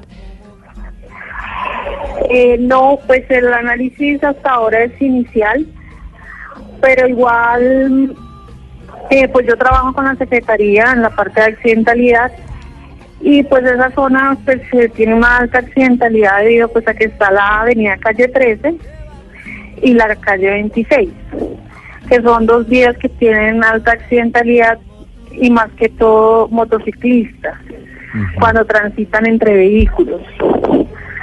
Hay, hay otro dato interesante de esta investigación, Inés, y es la época del año. Usted se encontró que estadísticamente hay una época y unos meses donde ocurren más accidentes que en otros. Sí, ahí donde se produce una mayor reunión de los accidentes, que son los meses de marzo, agosto y septiembre. Increíblemente los meses en que más menos ocurre esa reunión son enero, diciembre, mm, junio, julio, o sea, como los meses en cu- cuando Bogotá está más desocupada. Pues doña Inés Celina Moncada, la investigadora que desarrolló este estudio de maestría, en donde vemos entonces Fontibón, nos dijeron, ¿no? Sí, en Fontibón. es la zona de Bogotá en donde hay una mayor accidentalidad. Muchas gracias por haber estado con nosotros aquí en Mañanas Blue. Feliz mañana, feliz día. Ok, bueno, hasta luego, gracias. lo Oiga, mismo. Camila. Dígame. Pero además llama la atención eso de que en la época de vacaciones es cuando hay menos accidentes, ¿no? ¿Por qué? Porque Pues- le llama la atención porque hay menos vehículos en, en las calles. Pero corren más. No, pero, pero hay menos estrés, la gente pita menos, no hay, no hay tanto caos en, en la ciudad. En época de vacaciones no están los buses de colegio, hay gente fuera de la ciudad. Digamos que el alboroto en, en- en la capital es mucho menos eh, elevado. Bueno, puede ser, puede ser probable, pero hay menos velocidad. ¿Sabe qué, Pombo? Yo me he dado cuenta, o yo no sé si a usted le pasa lo mismo, que parece que la gente todavía no ha llegado en su totalidad a Bogotá. Bogotá sigue un poco más desocupada, no, no está todavía totalmente llena. Yo, yo la sentí hoy desocupada y anoche desocupada. No, no sé si fui, fui, fue- fui No, yo, yo- creo que sí, por, fui yo, por las maestro, zonas en sí. donde, por donde me estaba movilizando. Sí, sí, yo creo que es percepción. A mí me parece que la ciudad ya está muy llena y creo que no se empató con semana de receso de los colegios. Entonces, eh, pues a mí me parece que está muy llena y que el trancón habitual ya se presenta en las calles. Uno de los problemas que tiene Bogotá en términos de contaminación tiene que ver con los buses de Transmilenio. Ujú. Cuando se pone el pico y placa a los eh, vehículos particulares, la queja de los de los ciudadanos es, oiga, pero se le está poniendo pico y placa a los vehículos que menos contaminamos, porque Sí. tienen catalizadores, lo que hemos dicho muchas veces. Y uno ve las chimeneas, no solo de los buses del SITP, sino también uno muchas veces ve esos Transmilenios contaminando y uno dice, Que la pesar con negra". el aire. Sí, y a mí me da angustia cada vez que veo Sí, eso. Pero entonces va a haber nuevos buses que llegan a Bogotá de Transmilenio precisamente que tienen tecnología a gas, que vienen desde Europa y tienen una contaminación mucho menor. Mucho menor, Camila. De hecho, la proporción es la siguiente. Por cada bus que hoy en día rueda en la ciudad, esos hacen las veces o contaminan lo mismo que contaminarán 250 buses de los que van a llegar en menos de un mes a Bogotá. Es decir, si la cosa es así, Luis Fernando Acosta, definitivamente es una buena noticia. Pero no entiendo, o sea, ¿cómo así? La comparación que usted dice, un bus de Actual. actual, Actual contam- contamina lo mismo que 250 de los de gas. Exacto, de los que Oiga, van a qué llegar. impresión. Luis Fernando, ¿y cuántos buses de gas eh, Euro 6 van a llegar a Bogotá para Transmilenio? Para gas natural vehicular, Camila, más de 700. Pues justamente Alejandro Robledo, gerente comercial de Buscar, le, le habló a Blue Radio sobre los nuevos buses articulados que van a empezar a llegar a Transmilenio en menos de 30 días. Se trata de un grupo de 140 buses que llegarán al portal norte a finales del mes de mayo. Después de esa fecha se espera que el 15 de junio próximo empiecen a rodar esos primeros buses en el sistema Transmilenio. Esto nos dijo. Básicamente son buses donde su emisión eh, tanto de, material particulado como de NOx, que son los eh, que proporcionan el tema de efecto invernadero, está muy cercana a cero. Y para hacer una proporción mucho más sencilla, 250 buses de estos buses a gas nuevos que van a ingresar a Bogotá eh, emiten la misma polución que un bus de los actuales que están circulando en Transmilenio. Es decir, a Bogotá van a llegar cerca de 750 unidades a gas, Euro 6, eh, que van a contaminar en proporción eh, lo mismo que contaminan tres buses de los que actualmente circulan en la ciudad.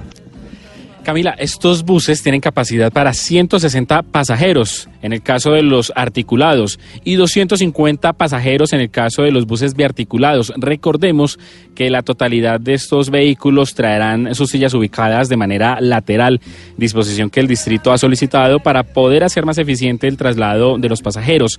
La seguridad también eh, será un tema relevante e innovador en la llegada de los nuevos buses. Esos vehículos tendrán a su interior cerca de ocho cámaras de video que van a permitir que el interior del bus sea controlado desde la central y se avance en la identificación de casos de inseguridad que puedan afectar en algún momento la seguridad justamente de los pasajeros. la primera Fernando. flota de buses, sí señora. Le hago una pregunta con esa comparación que nos hacía Eduardo. Si un eh, bus de los de que hay actualmente de Transmilenio contamina lo que contaminarán 250 de los que van a llegar y van a llegar 700, esos 700 que llegan reemplazan a los a, a 700 que contaminan un montón, es decir, entran Sí, señora. 700 y salen otros 700. Sí, va, va el- este, en este proceso que recordemos a final del año pasado licitó y entregó y adjudicó Transmilenio y el distrito, se entregaron eh, 1.440 nuevos buses. Esos 1.440 nuevos buses van a reemplazar igual número de buses en los eh, patios eh, que fueron justamente adjudicados. Recordemos eh, de, la primer, de las fases 1 y 2 de Transmilenio. Bueno, pues buena noticia, queda- don Luis Fernando, gracias. Buena noticia para, Sí. para el aire de la ciudad. Claro, imagínese.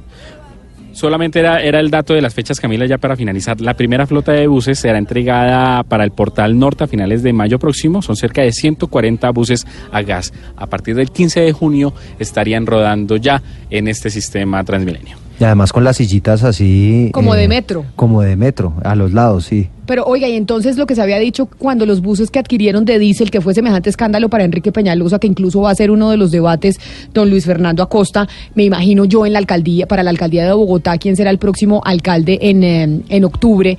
Entonces, esos buses de diésel que anunció el, eh, el alcalde Enrique Peñalosa, igual van a llegar. Estos son otros que son a gas, es decir, vamos a tener una Sí. flota mixta, unos de diésel, otros de gas. Sí, recordemos que fueron adjudicados en, en varios patios. Eh, unos eh, fueron ganados por la tecnología ah, que usted menciona, Diesel Euro 5, que es eh, una tecnología que dicen contamina menos eh, que la actual que tienen justamente los buses eh, diésel que ya son de muchos años anteriores y que tienen un, un kilometraje mucho más alto, eh, pero también llegarán los buses de gas natural vehicular que son justamente de los que les estamos hablando. En proporciones en todos los- en los patios en donde van a circular dicen va a disminuir por supuesto. Por lo menos para los vehículos diésel van a contaminar menos que los que hay. Pero por supuesto la gran diferencia está con los de tecnología gas natural vehicular Y una última noticia en Bogotá. Un juez acaba de dejar en libertad a la mamá de la niña de tres años, esta historia que pues aterró a muchos, que fue llevada al hospital de Kennedy por una supuesta caída y que al final lo que se dieron cuenta es que tenía signos de maltrato. Posteriormente esta niña de tres años eh, falleció y pues ahora la justicia está buscando a los responsables de quienes estuvieron detrás del maltrato de esta menor eh, de tres años. Don Víctor Páez, ¿cuál es la razón para haber dejado a la mamá de la niña en libertad?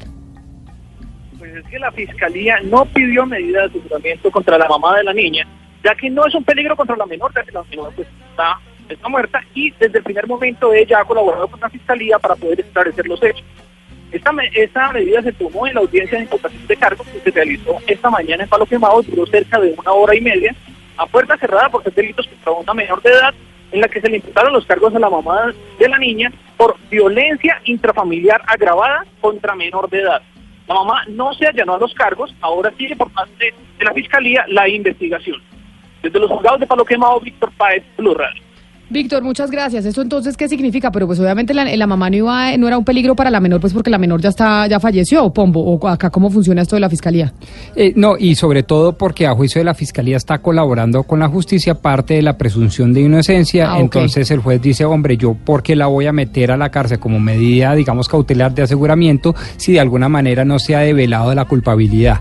Eh, pues son medidas, digamos, de cara a la, a la noticia tan fuerte, un poco duras, pero yo creo que son justas. 12 del día, 4 minutos. Le damos la bienvenida nuevamente a Medellín, Cali, Barranquilla y Bucaramanga.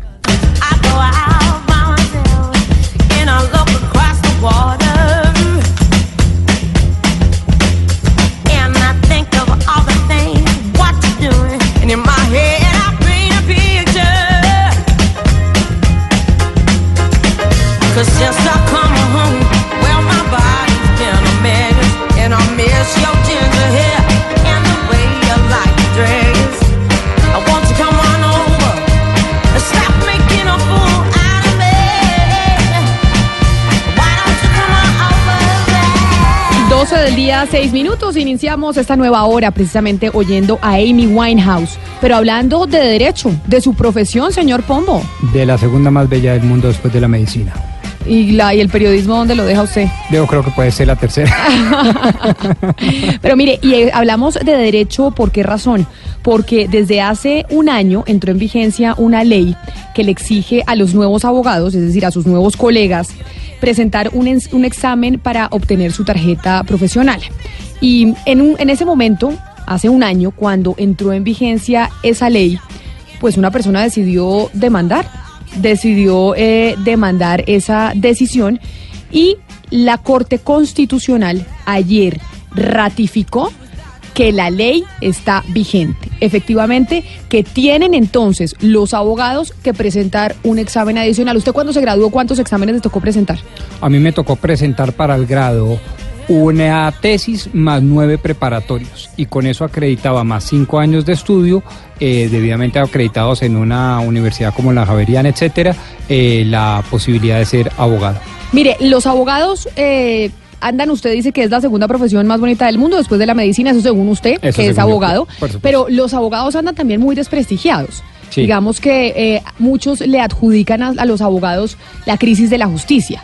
Y es como eh, la poca ética a la hora de ejercer la labor. Eh, no solo ética, sino también tiene que ver con capacidad intelectual, con preparación, es decir, con idoneidad al momento de ejercer la profesión. Eh, de hecho, hay importantísimos estudios de agencias internacionales como Agente Z de, de Alemania, Universidad del Rosario, en donde se ha demostrado que la misma ley aplicada por distintos juzgados da eficiencias muy distintas. Por ejemplo, un juzgado en Antioquia produce fallos muchísimo más rápido que un juzgado en Pasto. Así de fácil. ¿Y por qué se da eso?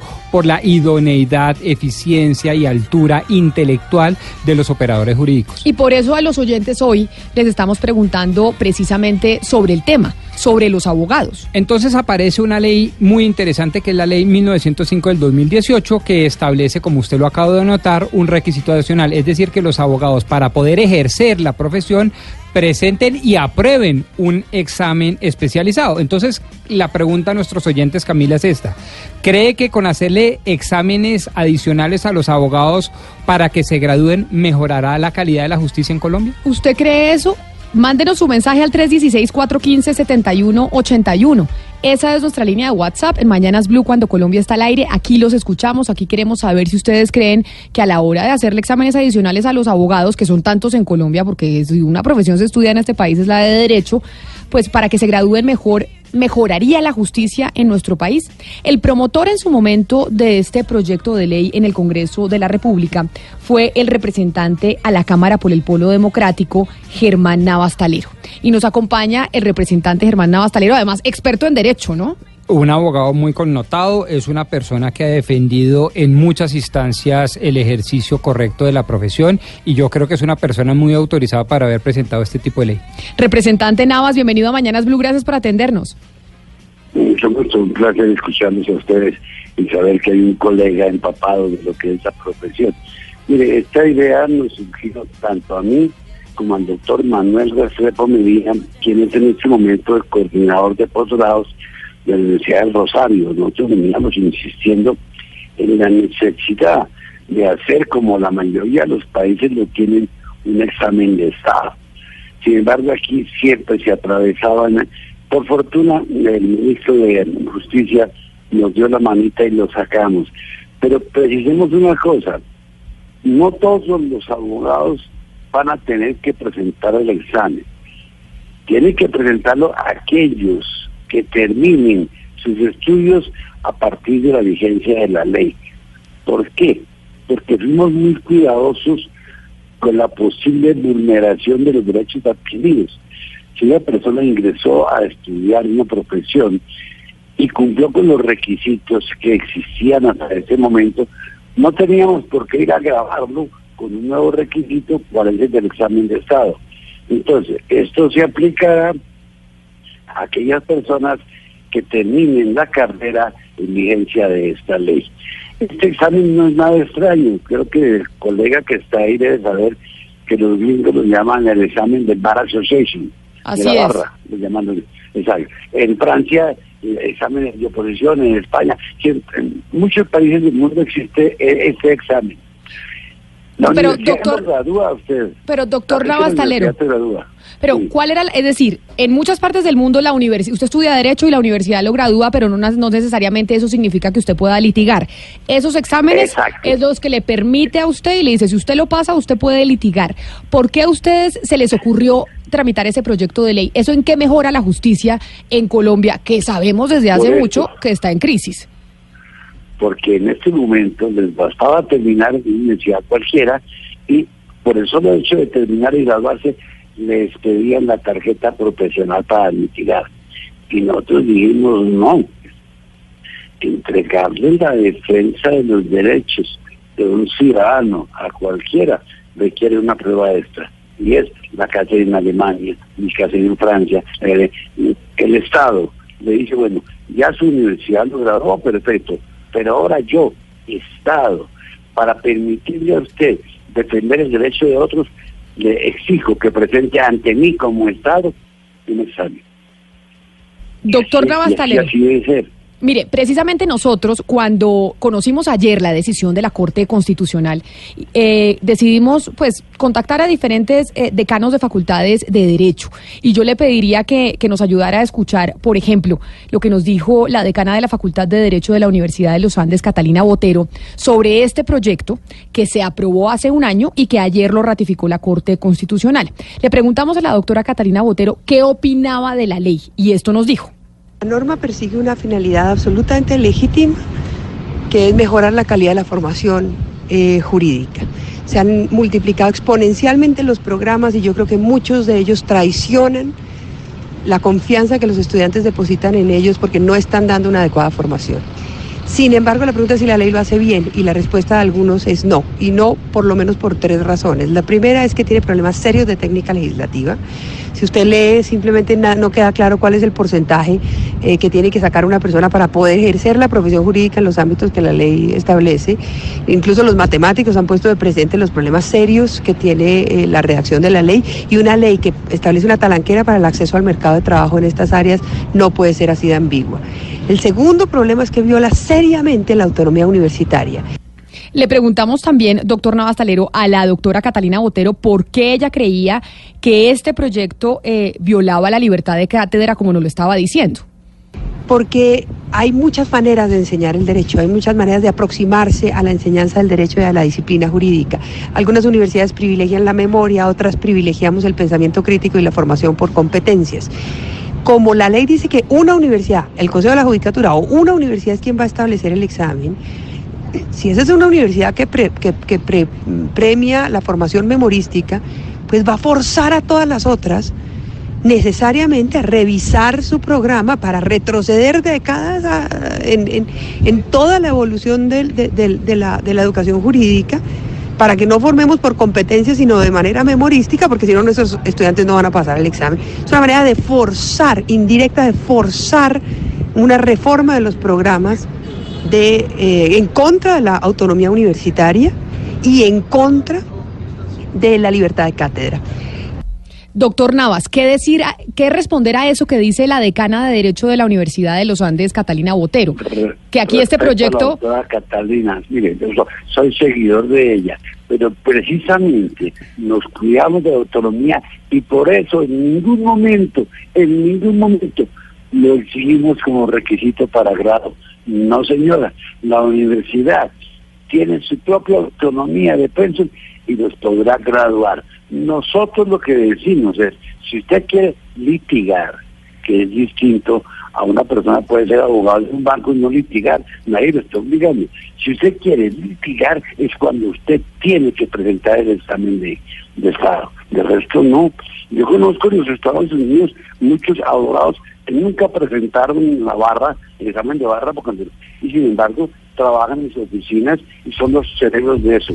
Pero no litigan porque no les parece, no quieren. Entonces, por eso no van a la barra. En Francia, si no les gusta, pues no van a la barra, pero se quedan de profesores. O sea, sí, aquí la libertad, la, que usted, si usted quiere litigar, presente examen. Si no quiere litigar, si quiere quedarse en el asesor del banco, quédese. Mientras a usted no lo lleguen- obliguen a litigar, no hay problema. Y nosotros para nada, para nada nos metimos con la autonomía. La universidad puede enseñar lo que a bien tenga. Lo que pasa es que el Estado, a través de la institución encargada de expedir las tarjetas, que hoy en día se llama Consejo Superior, será la que fijará qué exámenes van a hacer. Para eso existen los decretos reglamentarios, para que se reglamente exactamente. Nosotros no podemos en una ley detallar todo. Para eso son los decretos reglamentarios. Entonces, Oiga. el gobierno deberá de ponerse, lógicamente, a reglamentar esta ley. Oiga, doctor Nava, le habla a su colega y yo no puedo estar más de acuerdo con usted y con el espíritu de la ley. Sin embargo, como abogado, digamos, eh, de oficio de quienes atacan la ley, eh, quiero precisar dos cosas. El artículo primero de su ley dice para ejercer la profesión, no para litigar. Y ah, no, no faltan las voces que dicen que el hecho de la consultoría, la asesoría, implica el ejercicio de la profesión que quedaría proscrita si uno no pasa el examen que usted acabó de promover. No, eso precisa demuestra, demuestra exactamente lo que nosotros entendemos por ejercicio de la profesión.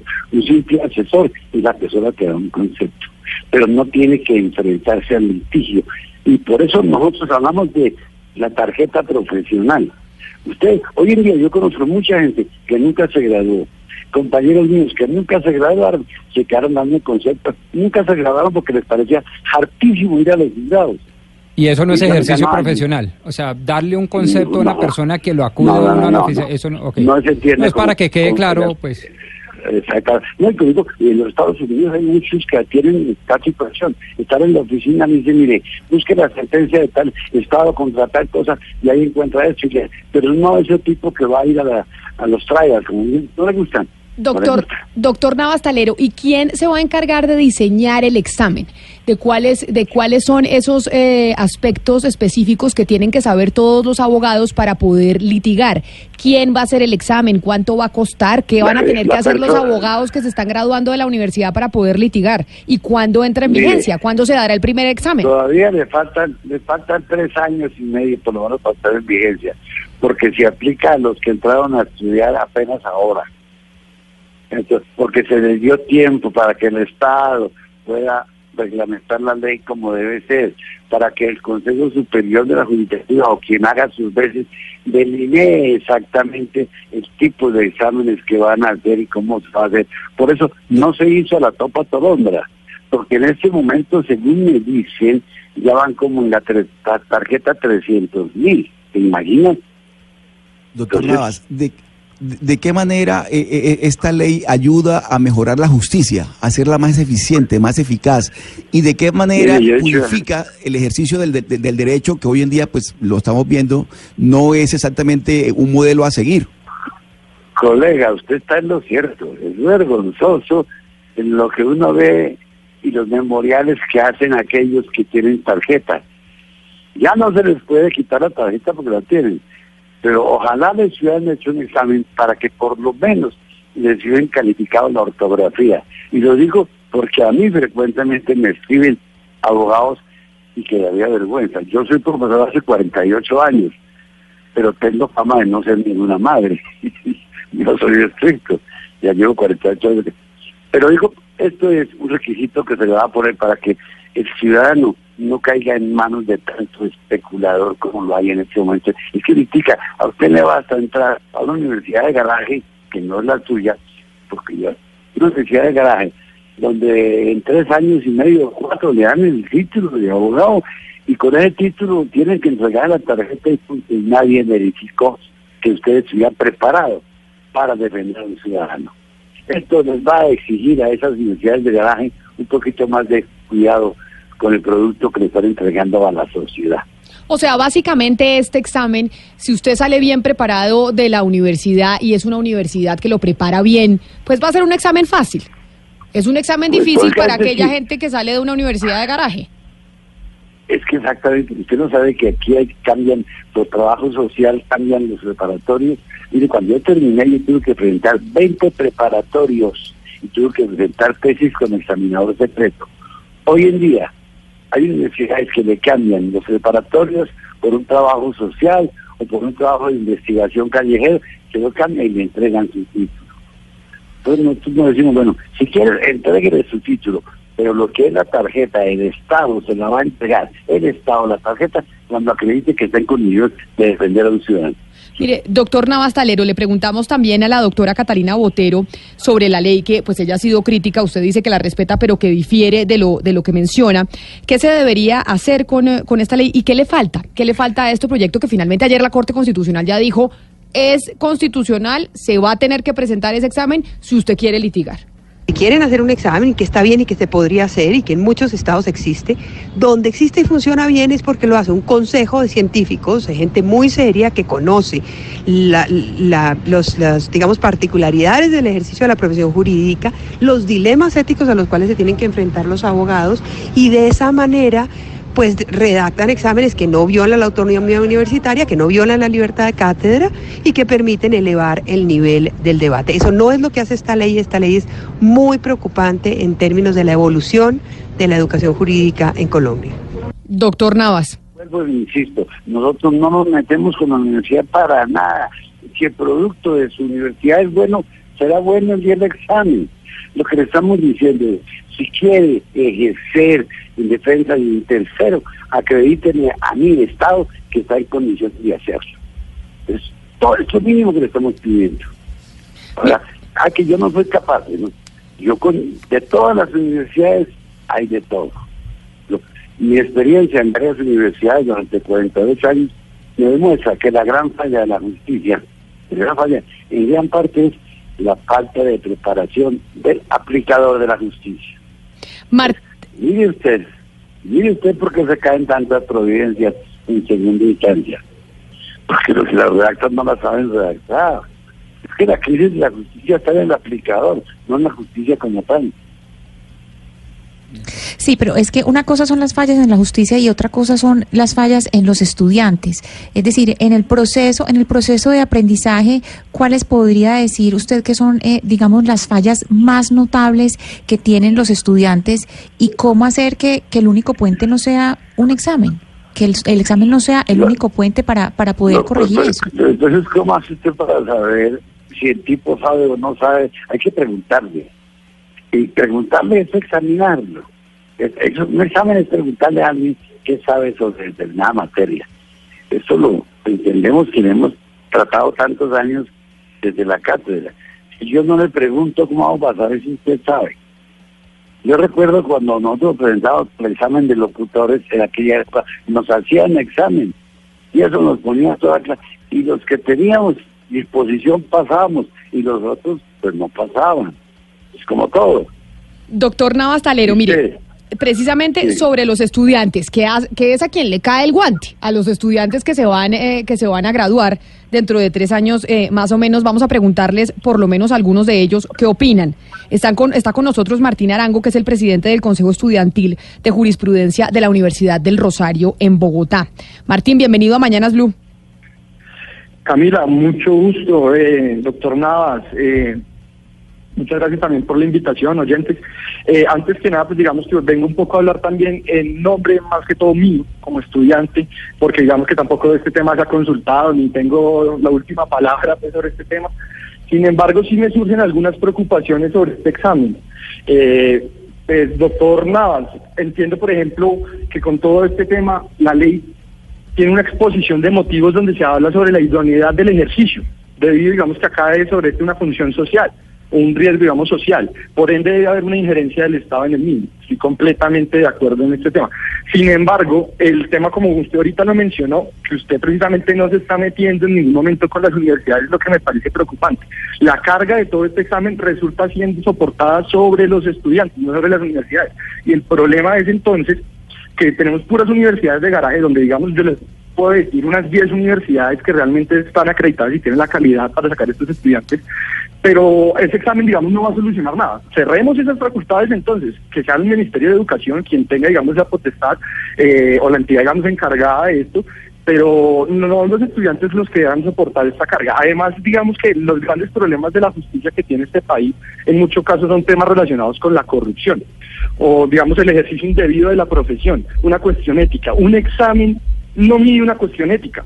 Yo puedo poner algunos casos, yo puedo poner, digamos, un, examen de selección múltiple. Y claramente yo, por más ético que sea o por más delincuente que quiera, digamos, llegar a hacer lo que sea, uno no va a poner la respuesta incorrecta, sabiendo sí, en 10 años yo haría esto. claramente, eh, uno va a responder de forma tal que pase el examen y se resulte siendo ético para, digamos, los estándares de esto.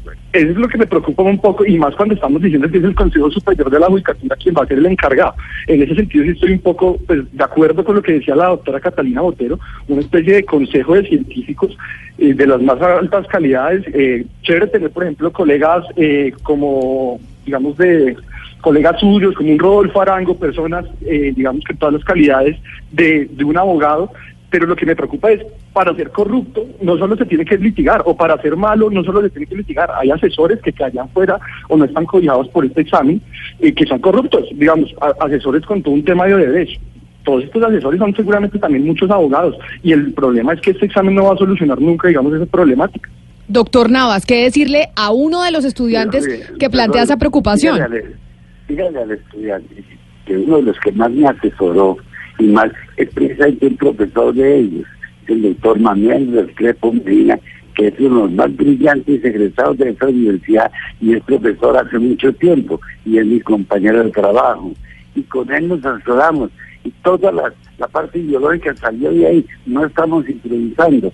Ahora, suponemos porque se presume la buena fe que el Estado colombiano debe estarse preparando ya para elaborar el decreto reglamentario indicando quiénes conformarán eso, cómo tendrá que hacerlo el Consejo Superior y todo, porque eso tiene que reglamentarse. Aquí se hacen las leyes, la reglamentación de las leyes, lo sabemos los abogados, son de competencia del Ejecutivo. No metimos nunca al Ministerio de Educación en esto, porque consideramos que el problema ya aquí no es de la educación, sino del ejercicio de la profesión, que es distinto. Incluso cuando comenzamos a hablar sobre esto, el Ministerio de Educación dijo que eso no, se- no, no nos puso bolas para nada. Entonces el Ministro de Justicia, que está el hombre sí, como es la cuestión, nos reunimos y nos fuimos trabajando despacio, no fue una cosa de las carreras.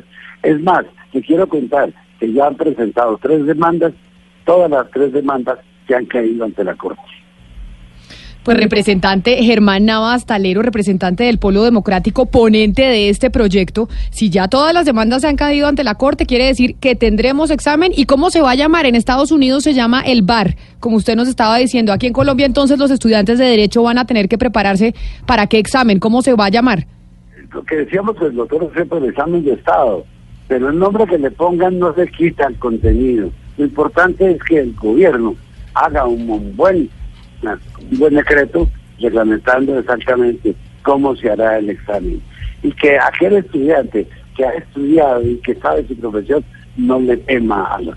Yo me presenté a mis preparatorios, me presenté después a la nacional, pasé el examen, me especialicé en aquella época. O sea, quería hacerlo. Y me- cuando el concurso me presenté, pasé. ¿Cuál es el miedo de que me pregunten si yo sé algo? Solo el ignorante teme que se le pregunte por aquello que debería de saber. Solo el, el ignorante teme que se le pregunte por aquello que debería de saber. Representante Navas, gracias por habernos atendido esta mañana aquí en, eh, en Mañanas Blue. Feliz Mucho día. gusto. Gracias. Y. Martín Arango, presidente del Consejo Estudiantil de Jurisprudencia de la Universidad del Rosario. Usted también gracias por haber estado con nosotros y, y haber planteado sus inquietudes. No, Camila, muchísimas gracias a ustedes por la invitación.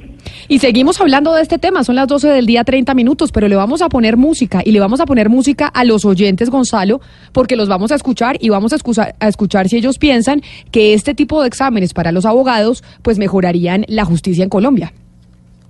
Fíjese bien, Camila, yo me voy a ir con un clásico de Sade. Aunque no son lunes de clásicos, escuché esta canción esta mañana y dije, hay que ponerla. No es de sus más eh, conocidas, se llama Hand On To Your Love y creo que cae perfecto a esta hora.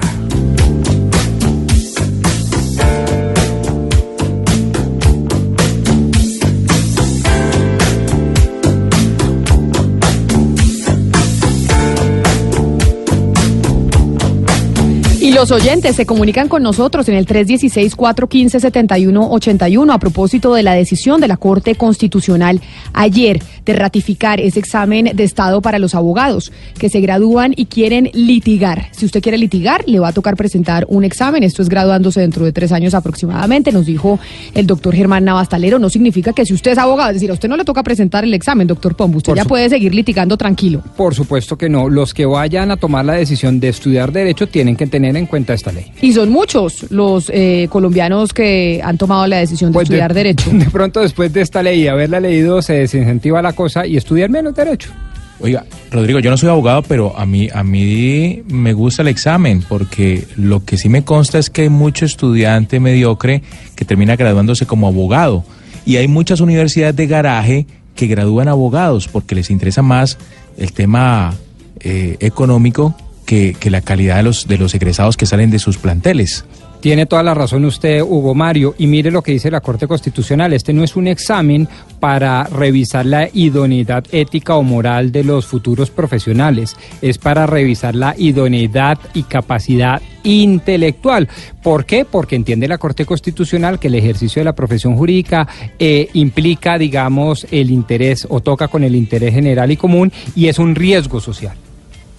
Pero, doctor Pombo, ¿este tipo de exámenes se hace también en universidades como Harvard o Oxford? No, es que este es un examen que hace el Estado. Es decir, usted cuando se gradúa de Harvard o de Oxford, bueno, yo no sé si en el Reino Unido hay este examen de Estado también.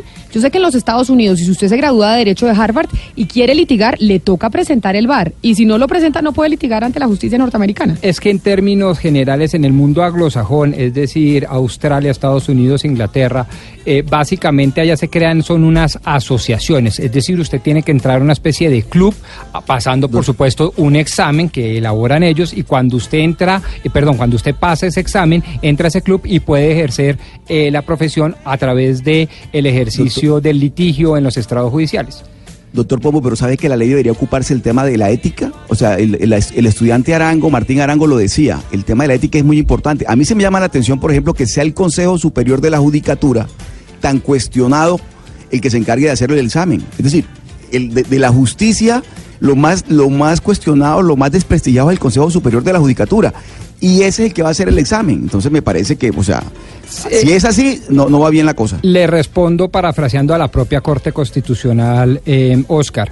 En Colombia se establece desde el artículo 209 constitucional que existe una moral administrativa, pero mal haríamos en hablar desde el Estado de una moral pública, es decir, una moral unidireccional única con unas únicas verdades éticas que impone el Estado a sus ciudadanos sobre todo en tratándose de temas tan sensibles y tan eh, cambiantes como la ética.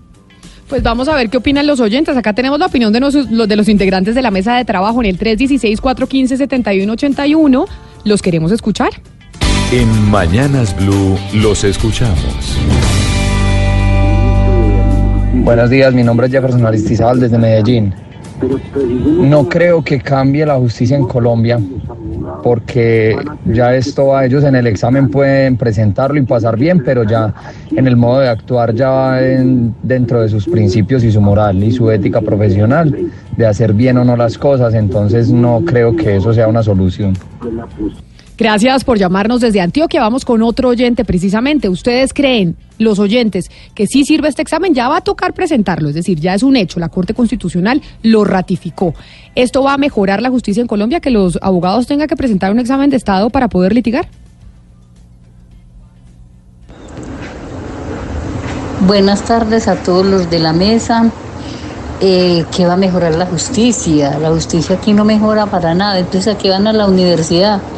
Entonces, a los médicos, a todos los que sacan un título, les hacen otro examen a ver si, si pueden ejercer. No, es que eso viene de, de- de uno, del que quiere ser, actuar con ética. Pero acá la justicia está fregada. Vamos, es que ahí está el drama, porque esto inició, este era un proyecto que se tenía cuando en el gobierno de Juan Manuel Santos se quería hacer una reforma a la justicia como se ha querido en tantos gobiernos. Sí. Y no se ha podido, Camila. y no ha podido Sí. hacerse una reforma a la justicia. Oiga, me están escribiendo desde Cali eh, no solamente abogados, sino jueces de la República que dicen que igual se debería eh, mejorar la calidad de los docentes también en las universidades y mejorarles también el salario, porque son muy mal pagos, sobre todo los horas cátedra, y de eso también depende la calidad del, del nuevo abogado, de la calidad del docente. Claro, es que son muchas cosas las que se tienen que hacer para mejorar la justicia en Colombia. Y entre otras, pues usted nos dirá, doctor Pombo, la educación de los mismos abogados, que además esos mismos abogados son los que terminan siendo jueces, que entran después de graduarse de Derecho en la carrera de juez. Claro, de nuevo, el tema de la idoneidad intelectual, es decir, aquí no se está buscando solamente que sean buenos moralmente, sino que no sean ineptos, es decir, que fallen oportunamente, que fallen con base en la Constitución y la ley, que se apeguen a las pruebas obrantes en el proceso, que sepan calificar con criterio crítico las pruebas obrantes en el proceso y que tengan un conocimiento jurídico para impartir jurisprudencia. Doctor Pombo, mire un aporte de un oyente, yo, JJ John John Kennedy, que se presentó tres veces al examen de la barra en Nueva York y lo perdió todas las veces y había terminado en Harvard.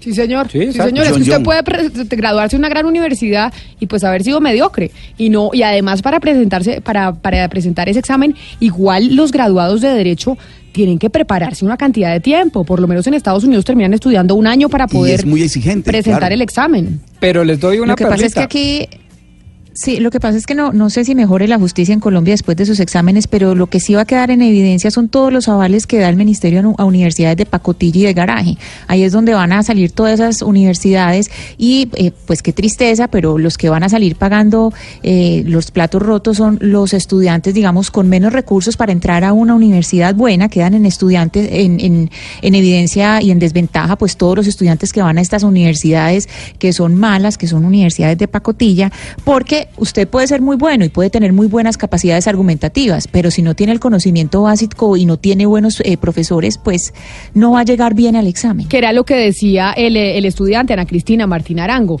que eso es lo que va a pasar y terminan los estudiantes pagando finalmente a estas universidades Claro. de garaje muchas una veces y terminan ellos fregados porque no, no terminan el con los conocimiento- conocimientos. Claro, el conocimiento del es- estudiante es el que el que termina teniendo toda toda la carga y no estamos hablando aquí solamente de conocimiento, sino todo lo que están eh, exponiendo además los oyentes, que el factor ético es fundamental. Pero yo creo que lo primero que va a empezar a salir acá son todas esas universidades de garaje que, pues claro, deben desaparecer porque lo que lo que están haciendo es sacando un montón de egresados, pues que no están cumpliendo con los con los estándares mínimos. Pero usted decía que nos tenía una perla, Pombo. No, que en estos exámenes que hemos citado tantas veces del mundo anglosajón como de la BAR, eh, eh, pues mire usted, eh, hasta donde yo tengo entendido, pueden incluso no haber cursado eh, toda la carrera de derecho, eh, cursan los primeros, eh, ¿cómo se llaman? Los, como los primeros módulos en estas eh, profesiones que por demás son liberales, es decir, meten una cantidad de materias de distintas carreras y se presentan al examen y lo pasan. Entonces, eh, esto juega de doble vía. No se imaginen ustedes que los que hacen pues una carrera súper completa en las mejores universidades y eso lo pasan o puede suceder otra cosa y es que hay gente que estudia lo básico del derecho, que se prepara para el examen y lo pasa. Eh, eso puede pasar. Ahora, un- una pregunta, doctor Pombo. Si un extranjero quiere aplicar eh, o practicar la abogacía en Colombia, ¿tiene que presentar este examen? Le tocaría, claro. Claro. Ahora, vuelvo y repito, y es que eh, para usted presentarse en un juzgado, usted tiene que presentar su tarjeta profesional. Si no, no lo dejan participar. Una vez presente esa tarjeta eh, profesional, puede litigar. Lo que está diciendo el representante Navastalero es que para usted hacerse a esa tarjeta profesional, tiene que haber pasado previamente este examen. Pero mire, si usted, por ejemplo, usted, Pombo, quisiera presentar el bar en Estados Unidos para, para poder litigar sin haber pasado por una universidad norteamericana, simplemente haciendo el estudio del libro para el bar, puede presentarlo y tengo puede litigar. Exactamente, tengo entendido que yo voy allá, acredito que pasé la bar y puedo litigar. O sea, de, y no que tengo usted- que pasar por Harvard, ni Yale, ni Columbia, ni nada. sino hacer el estudio del bar. Se clava usted un año a estudiar ese libro, presenta el examen y en una de esas termina de abogado en Estados Unidos. Exactamente. El sistema europeo es un poco distinto porque digamos que combina las dos cosas. Es decir, usted estudia derecho toda la carrera y pasa y se gradúa de una carrera y además de eso se acredita o se homologa eh, a través de un examen de Estado. Vamos con otro oyente a ver qué dicen los oyentes. 316-415-7181 sobre si creen que este examen le va a ayudar a la justicia colombiana. Buenas tardes, eh, gente Blue. Soy José de Alabama. Pienso que los abogados eh, deben presentar esas pruebas y me parece perfecto.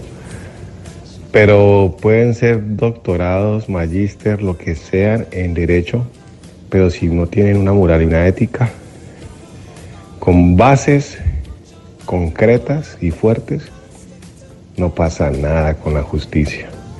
Está demostrado con el con el SAR anticorrupción. ¿En dónde está? Bueno, esa es mi opinión. Gracias. Un saludo desde Alabama. No Sara Anticorrupción, era el fiscal anticorrupción, el señor Moreno, ¿no, Hugo Mario? Sí, sí, claro. Y ese tema de la corrupción es el común denominador en la opinión de los oyentes cuando uno habla de este tema de los abogados y su formación. Eh, Rodrigo, muchos incluso plantean que debería existir un, un equivalente a, a- lo que pasa con los médicos cuando se gradúan con el tema del juramento hipocrático. ¿sí? Es un tema ético, un compromiso que hacen. Y yo creo que, que- que si existiera algo parecido, pues existiría menos jueces eh, integrando los carteles de la toga como en Colombia sucedió hace, hace algún tiempo. Pero existe, existe, en derecho existe. Primero, hay ¿Cómo una ley llama? inclusive que es el, el estatuto de la abogacía que tiene unos principios. Y a usted le pueden quitar su tarjeta Claro, profesional en, el, en el Consejo Superior de la Judicatura si descubren que usted faltó a la ética y a su profesión. Es correcto. Lo que pasa es que el Consejo Superior de la Judicatura, que ha sido de no- uno de, lo- de, lo- de las instituciones que han querido eliminar tantas veces de, en las reformas a la justicia, pues no goza de la mayor credibilidad. Como tampoco la goza Mm. hoy en día la Corte Suprema por el cartel de la toga, el Consejo de Estado y la misma Corte Constitucional. Recordemos que recientemente, en los años, en los últimos años, un miembro de la Corte Constitucional fue sancionado por la Comisión de Absoluciones, entre comillas, o de acusaciones de la Cámara de Representantes. La justicia está pasando por una crisis tal vez nunca antes vista. Pero Hugo Mario, eso que usted dice de la ética es lo que incluso aplica, pero no solo a los abogados. Yo creo que es una eh, algo que se tiene que tener en cuenta en todas las profesiones, en el periodismo, en la medicina. Lo que pasa es que sí es cierto que se ha dejado de enseñar ética y se ha dejado de enseñar filosofía como tal en los colegios y en las universidades.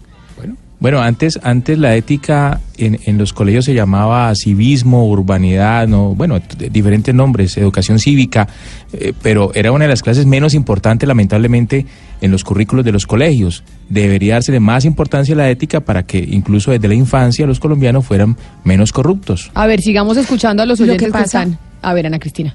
Sí, no, lo que pasa es que la ética eh, en las universidades ahora, o lo que veíamos como esa materia ética, eh, ya no es una eh, es, no es una materia en sí, sino que es transversal. Entonces, digamos, usted está viendo clase de crónica, está dando una clase de crónica. Se supone que el profesor eh, en la cátedra el contenido ético debe estar dentro de lo que está impartiendo. No es una clase aparte, sino que la discusión ética debe ser parte del día a día de la clase que se imparte. No es que haya desaparecido, es que es transversal a los contenidos impartidos. Sigamos con los oyentes que están participando en la discusión precisamente aquí en la mesa de trabajo sobre esa decisión que ratificó ayer la Corte Constitucional de ese examen para los abogados, examen de Estado que van a tener que presentar así se hayan graduado de la universidad. Si usted no pasa el examen, no puede litigar. Buenos días. eh, mi hija está estudiando Derecho. Eh, mira, yo creo que es mm, sobre todo la conciencia con que estudian muchísimos mm, muchachos. Ella es una persona bastante responsable y créeme que eso, ahí es donde se ve qué clase de profesional va a ser cada persona. Eh, No tiene que ser la universidad súper prestigiosa. No, es la conciencia y es el cariño que le ponga cada persona a la profesión y que lo apliquen. O sea, y que les hagan un examen, pues si a conciencia ellos han estudiado y han aprendido, pues creo yo que les ayudará, no sé. Bueno, ahí está. Vamos con otro oyente a ver qué nos dice. Pero la gente no está en contra del examen. No dice que es que va a cambiar la justicia y la calidad, pero no está en contra del examen. No, porque sienten de alguna manera, es lo que perciben nuestros oyentes, que no van a defraudar la confianza depositada en el abogado, en su abogado, que por demás es una persona de confianza, ¿no? Claro. Nuestra profesión es una profesión de extrema confianza, Oiga, con lo cual... Sabe que hablando precisamente de la confianza, alguna vez hablaba con un penalista y cuando están defendiendo, haga de cuenta, eh, alguien que está acusado eh, de un delito, digamos, eh, un Violación. crimen. eh, es, el abogado siempre ruega y dice, ojalá mi cliente me diga la verdad, porque no siempre el cliente muchas veces le dice la verdad al abogado. Así es. Y le, y le confiesa y le dice, oiga, sí, yo sí asesiné a esta persona o yo sí cometí este, este crimen. Y eso le hace mucho más difícil el trabajo al abogado, sino que la gente ni siquiera le confiesa al abogado eh, si es culpable o no. Así es, pero en todas las ramas del derecho hay clientes, eh, digamos también inmorales, que no le presentan a uno todas las pruebas, que le dicen parcialmente la verdad, que esa es la peor mentira, que le ocultan, por pero- ejemplo, parte de la historia, entonces usted pierde el contexto. Eso sucede, ¿cómo no? O sea, toca detector mire, de mentiras mire, para el cliente. sa- ¿Sabe qué es importante? mire lo que, han, lo que han dicho ellos. Mire, por ejemplo, usted, un corrupto, sale de una, puede salir de una prestigiosa universidad. De una universidad muy prestigiosa puede salir un corrupto. Y han salido. Pero Y de unas universidades de, de- de- nivel medio pueden salir gente muy bien preparada, pero además con principios y con valores. Es decir, el tema de la ética allí es muy importante y por eso todos los oyentes han insistido en eso. Porque es que el- la universidad prestigiosa no le garantiza al profesional que va a tener un comportamiento ético. A eso me no, refiero y- yo cuando y- le decía al doctor Pombo lo, lo- lo anterior. Y hay una frase que ha hecho carrera, es una frase perversa, Rodrigo, usted la debe conocer, y es que el, el buen abogado es el que conoce la ley, pero el mejor abogado es el que conoce al juez. Sí, horror, sí, sí. qué Sí, horror. y, ese- Sí. y eso es terrible porque, digamos, yo les voy a dar un tip. Todo abogado que garantice el resultado de su pleito es, en principio, bandido. Eso sea, el está que le- proscrito. si El que le dice, llega- yo le gano esto, ese es un bandido. Ay, no diga, Es buen más, tip. no, no solo está, no solo está prescrito, o sea, usted no puede garantizar ni dar porcentajes ni decir, no, es que esto estamos 98. de-". No, no, no. Usted tiene que darle toda la condición objetiva a su cliente para que tome la decisión más informada. Pero ese que le garantiza el éxito es porque seguramente tiene comprado el juez. Pero bandido o, No, bandido, mentiroso. seguramente tiene comprado o que el lo juez. quiere engañar a usted. Bueno, sí, Una pero, de dos. pero el que dice, mire, esto yo se lo gano usted tranquilo, además deme esta platica que yo se lo saco adelante, es porque seguramente hay plata de por medio y eso es muy dañino para la profesión. Uno tiene que demostrarle al cliente toda la idoneidad profesional, pero sobre todo llenarlo de contexto para que sea el cliente el que decida. Oiga, pero buen tip. Buen Sí, tip. es Entonces, importante. abogado que, que se respete no le dice usted nunca si va a ganar o va a perder. Le dice, vamos a hacer lo que podamos. Exacto, tenemos estos argumentos a favor, estos en contra, los entiende usted, si los entiende, se le mide, no se le mide, pero es el cliente el que decide. Vamos con, con otro oyente en el 316-415-7181. Claro, para uno litigar necesita aprender más cosas para enfrentarse a esa jauría de corruptos. Como dice el abogado Navas, eh, para enfrentarse a ese mostrador, mucha corrupción. Habrá que estudiar más todavía. Hay que estudiar más todavía otro oyente que se comunica con nosotros hablando del tema de los, de los exámenes para los abogados. Soy abogada y sí creo que se debe presentar el examen para litigar, porque los conceptos y ser, como explica el doctor Navas Talero, eh, ejercer la profesión, ser empleado, es muy diferente a estar todos los días en la barra y día a día litigando. Es mucho más complejo con el respeto que me merecen todos los colegas. Un saludo a la abogada y gracias eh, por llamarnos. Son las 12 del día, 49 minutos y tenemos una noticia. La noticia del momento en Blue Radio. Tenemos noticia del momento. Diana, ¿qué pasó? Pues Camila, el juez primero administrativo oral de Zipaquirá acaba de decretar la suspensión del plan de ordenamiento territorial de Chía, Cundinamarca, que fue habilitado hace poco tiempo por el alcalde Leonardo Donoso. La decisión obedece a múltiples irregularidades. Eh, este POD básicamente aprobaba la urbanización indiscriminada del municipio. Eran 290 hectáreas las que pasaron en su momento de suelo rural a urbano y eh, teniendo en cuenta que Chía, Cundinamarca, no tiene ni siquiera una planta de tratamiento de aguas residuales, el juez primero administrativo, obedeciendo una demanda de la comunidad, acaba de decretar la suspensión del plan de ordenamiento territorial de este municipio. Entonces vamos a estar muy pendientes de qué va a hacer el alcalde, porque me imagino que habrá muchas licencias en curso, licencias Es- de construcción. Eso le iba a preguntar, ¿qué significa esa suspensión del plan de ordenamiento territorial? Chía es uno de los municipios del país con mayor eh, desarrollo inmobiliario. De hecho, muchas de las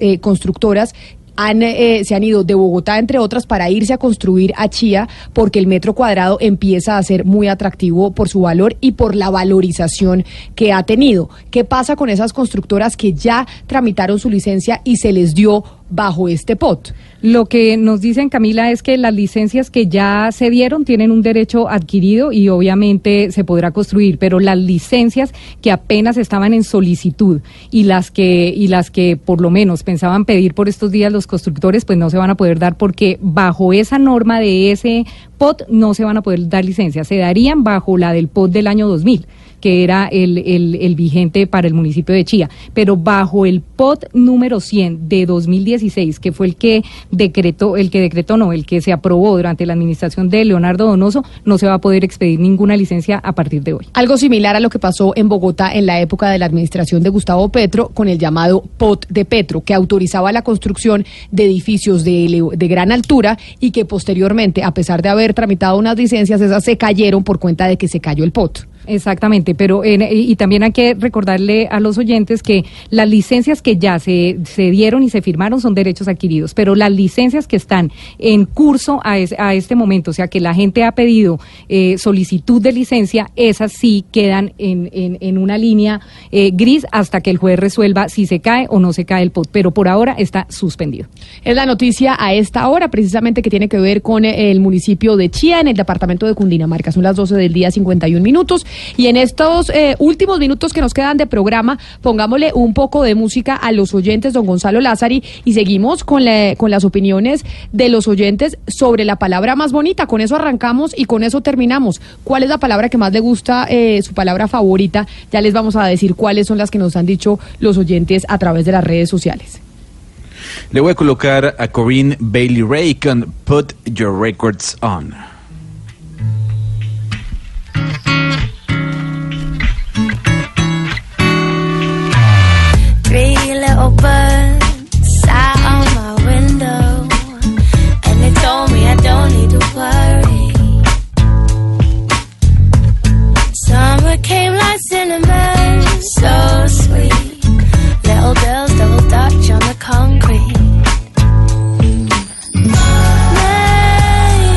Mire Camila, para cerrar el capítulo de hoy, mire el invento que estoy leyendo en la BBC.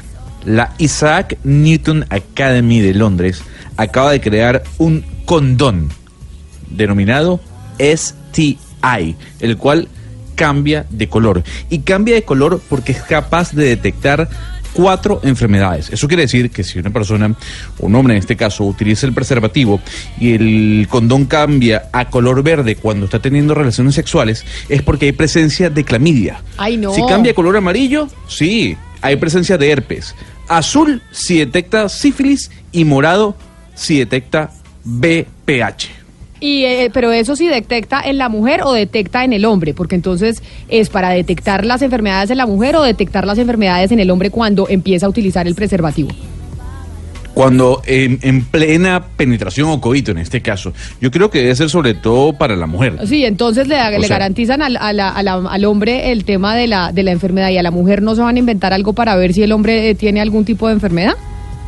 Bueno, si quiere yo llamo a la Isaac Newton Academy y le pregunto, a ver, Camila Zuluaga exige por favor que hagan un- algún tipo de método anticonceptivo que cambie de color para las mujeres. Estamos en el día del idioma y le- mi palabra favorita es, es el hashtag que hemos venido diciéndole a los oyentes que usen para que nos digan cuál es su palabra favorita. Y por ejemplo, Diana Vega nos dice que su palabra favorita es hecatombe. Por ejemplo, Mr. eh, Fafotruft, esos nombres que se inventan en, en Twitter a mí me llaman mucho la atención, dice que limerencia. ¿Usted sabe qué es limerencia? No tengo no ni tengo idea. ni idea. Ana Cristina, ¿sabe usted qué es limerencia? Una idea. Bueno, Jonathan Jaco me dice que la palabra eh, sublime. Juan Felipe Moreno dice que su palabra favorita es perspectiva. Estefanía García dice que indeleble es eh, su palabra favorita. Hoy que estamos hablando de las palabras eh, favoritas, pero también, Ana Cristina, de libros. Hay experimentos que, que entiendo se hicieron en el metro de Medellín hoy por cuenta del Día del Idioma.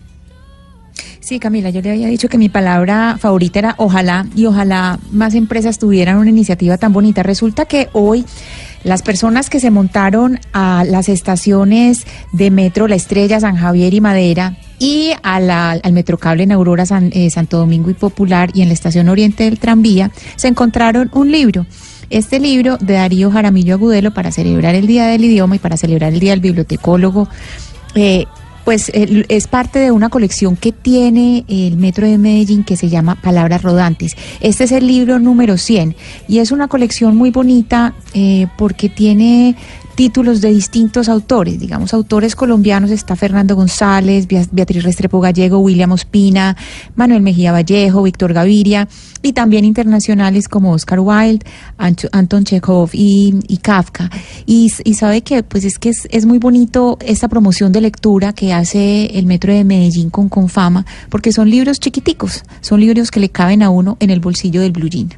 Qué maravilla. Y además uno siempre debe tener un libro en la cartera. Uno no sabe en qué momento tiene un momentito Claro. libre en el metro, espera. esperando en el médico. Y lo que está pasando es que la gente entonces empiezan a mirar el celular y mirar el chat, las redes sociales, etcétera, etcétera. Cuando tener un libro en la cartera hace que esas eh, esperas sean mucho más agradables. Y siempre uno Y debe tener de ese libro en la cartera. Sí, hay de todo. Hay poemas, hay cuentos, hay pequeñas novelas. Todos los géneros que quieran están en esa colección eh, de palabras rodantes. Es una colección que eh, desde hace muchos años está. Desde el año 2007 se han entregado en el metro eh, más de 930 mil libros. Es una iniciativa bellísima que ojalá muchos, muchas empresas hicieran lo mismo. Entre otras como esas iniciativas de en Bogotá, Ana Cristina, cuando se hacía el libro al viento, que también era precioso. No se volvió a hacer libro al viento en Bogotá, ¿no? No. que era cuando usted, por ejemplo, en Transmilenio, eh, pues cogía un libro y cuando se lo terminaba de leer, pues lo cambiaba Lo por otro, lo devolvía. Y, y- y en la época de Gloria Sea en Colcultura sacó una colección buenísima de como de libros, así como ediciones de bolsilibros, una, una edición muy buena de la narrativa colombiana en la época de Gloria Sea en Colcultura. Me acuerdo de esa colección muy buena. Abel eh, López nos dice a través de Twitter que su palabra, eh, su palabra favorita es discernimiento. Y sí que el discernimiento es importante para tantos Mucho, momentos, mucho, sí. para tantos momentos de la vida. Oiga, qué cantidad de palabras empieza la gente a, a decir que son sus favoritas. Yo le tengo que confesar, don Oscar Montes, que cuando usted hizo la pregunta dije, uy, ¿cuál será mi palabra favorita? No la tengo en la cabeza. Pero, eh, pero uno empieza a mirar y son tantas también. Claro, no, es- no es, un- no hermosas, es una exclusiva. Hermosas, hay unas palabras hermosísimas, digo, podemos hacer muchos programas sobre eso, pero, pero por ejemplo las que han dicho los oyentes, todas son muy lindas, de verdad. Juan David Carvajal Oiga. dice estupefacto, meditabundo, cabizbajo, son sus palabras favoritas. Bueno, también puede ser con el estado de ánimo que uno va diciendo cuál es su palabra favorita, Hugo Mario. Hay una que me encanta, Camila, no quiero que nos vamos sin, sin plantear la reconciliación.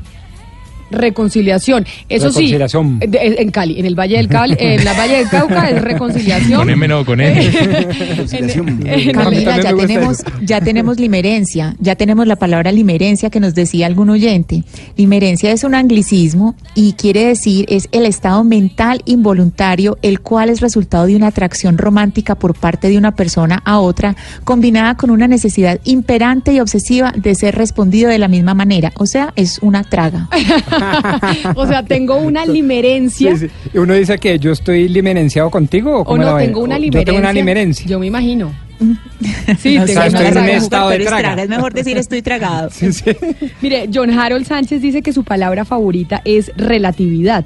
¿Sabe que a mí el significado de la palabra relatividad no me mata? Y No. porque, porque tanto que se usa por estos tiempos y todo es tan relativo Pero que es al que yo no sé si sea lo mismo de relativismo. Porque usted y yo podíamos coincidir en que relativismo no nos gusta, pero relatividad de pronto es distinto. Camila, una palabra en alemán que no tiene sinónimo nuestro, no tiene traducción. Mire, bueno, el alemán mío no es lo mejor, pero le quiero decir, Waldenstanskegmen. ¿Sabe qué significa? Ese alemán de, de Don Sí, Oscar, sí, mejor sí. dicho, esa pronunciación. ¿Eso es de qué? ¿Del sur de Alemania, Don. Oscar? Eso es, es bávaro, es bávaro. eso no, no digo, nada que ver. ¿Y sabe qué significa eso? Estar en el bosque disfrutando de una soledad apacible y con conexión con la naturaleza. Eso ¿Cómo le parece? me- no, me parece fantástico, pero lo Pero no más vuelvo- no fantástico vuelvo a- no- me no le parece vuelvo su traducir la acento. palabra otra vez. Acento del sur de Alemania, ese acento de Oscar mezclado un poquito con Como costeño. prusiano. Sí, pero con Sí, costeño. Pues, un alemán Son las 12 del día, 59 minutos. Les deseamos un feliz día del idioma. Hasta aquí llega Mañanas Blue, desde las 5 de la mañana hasta la 1 de la tarde. Ahora los dejamos con nuestros compañeros de Meridiano.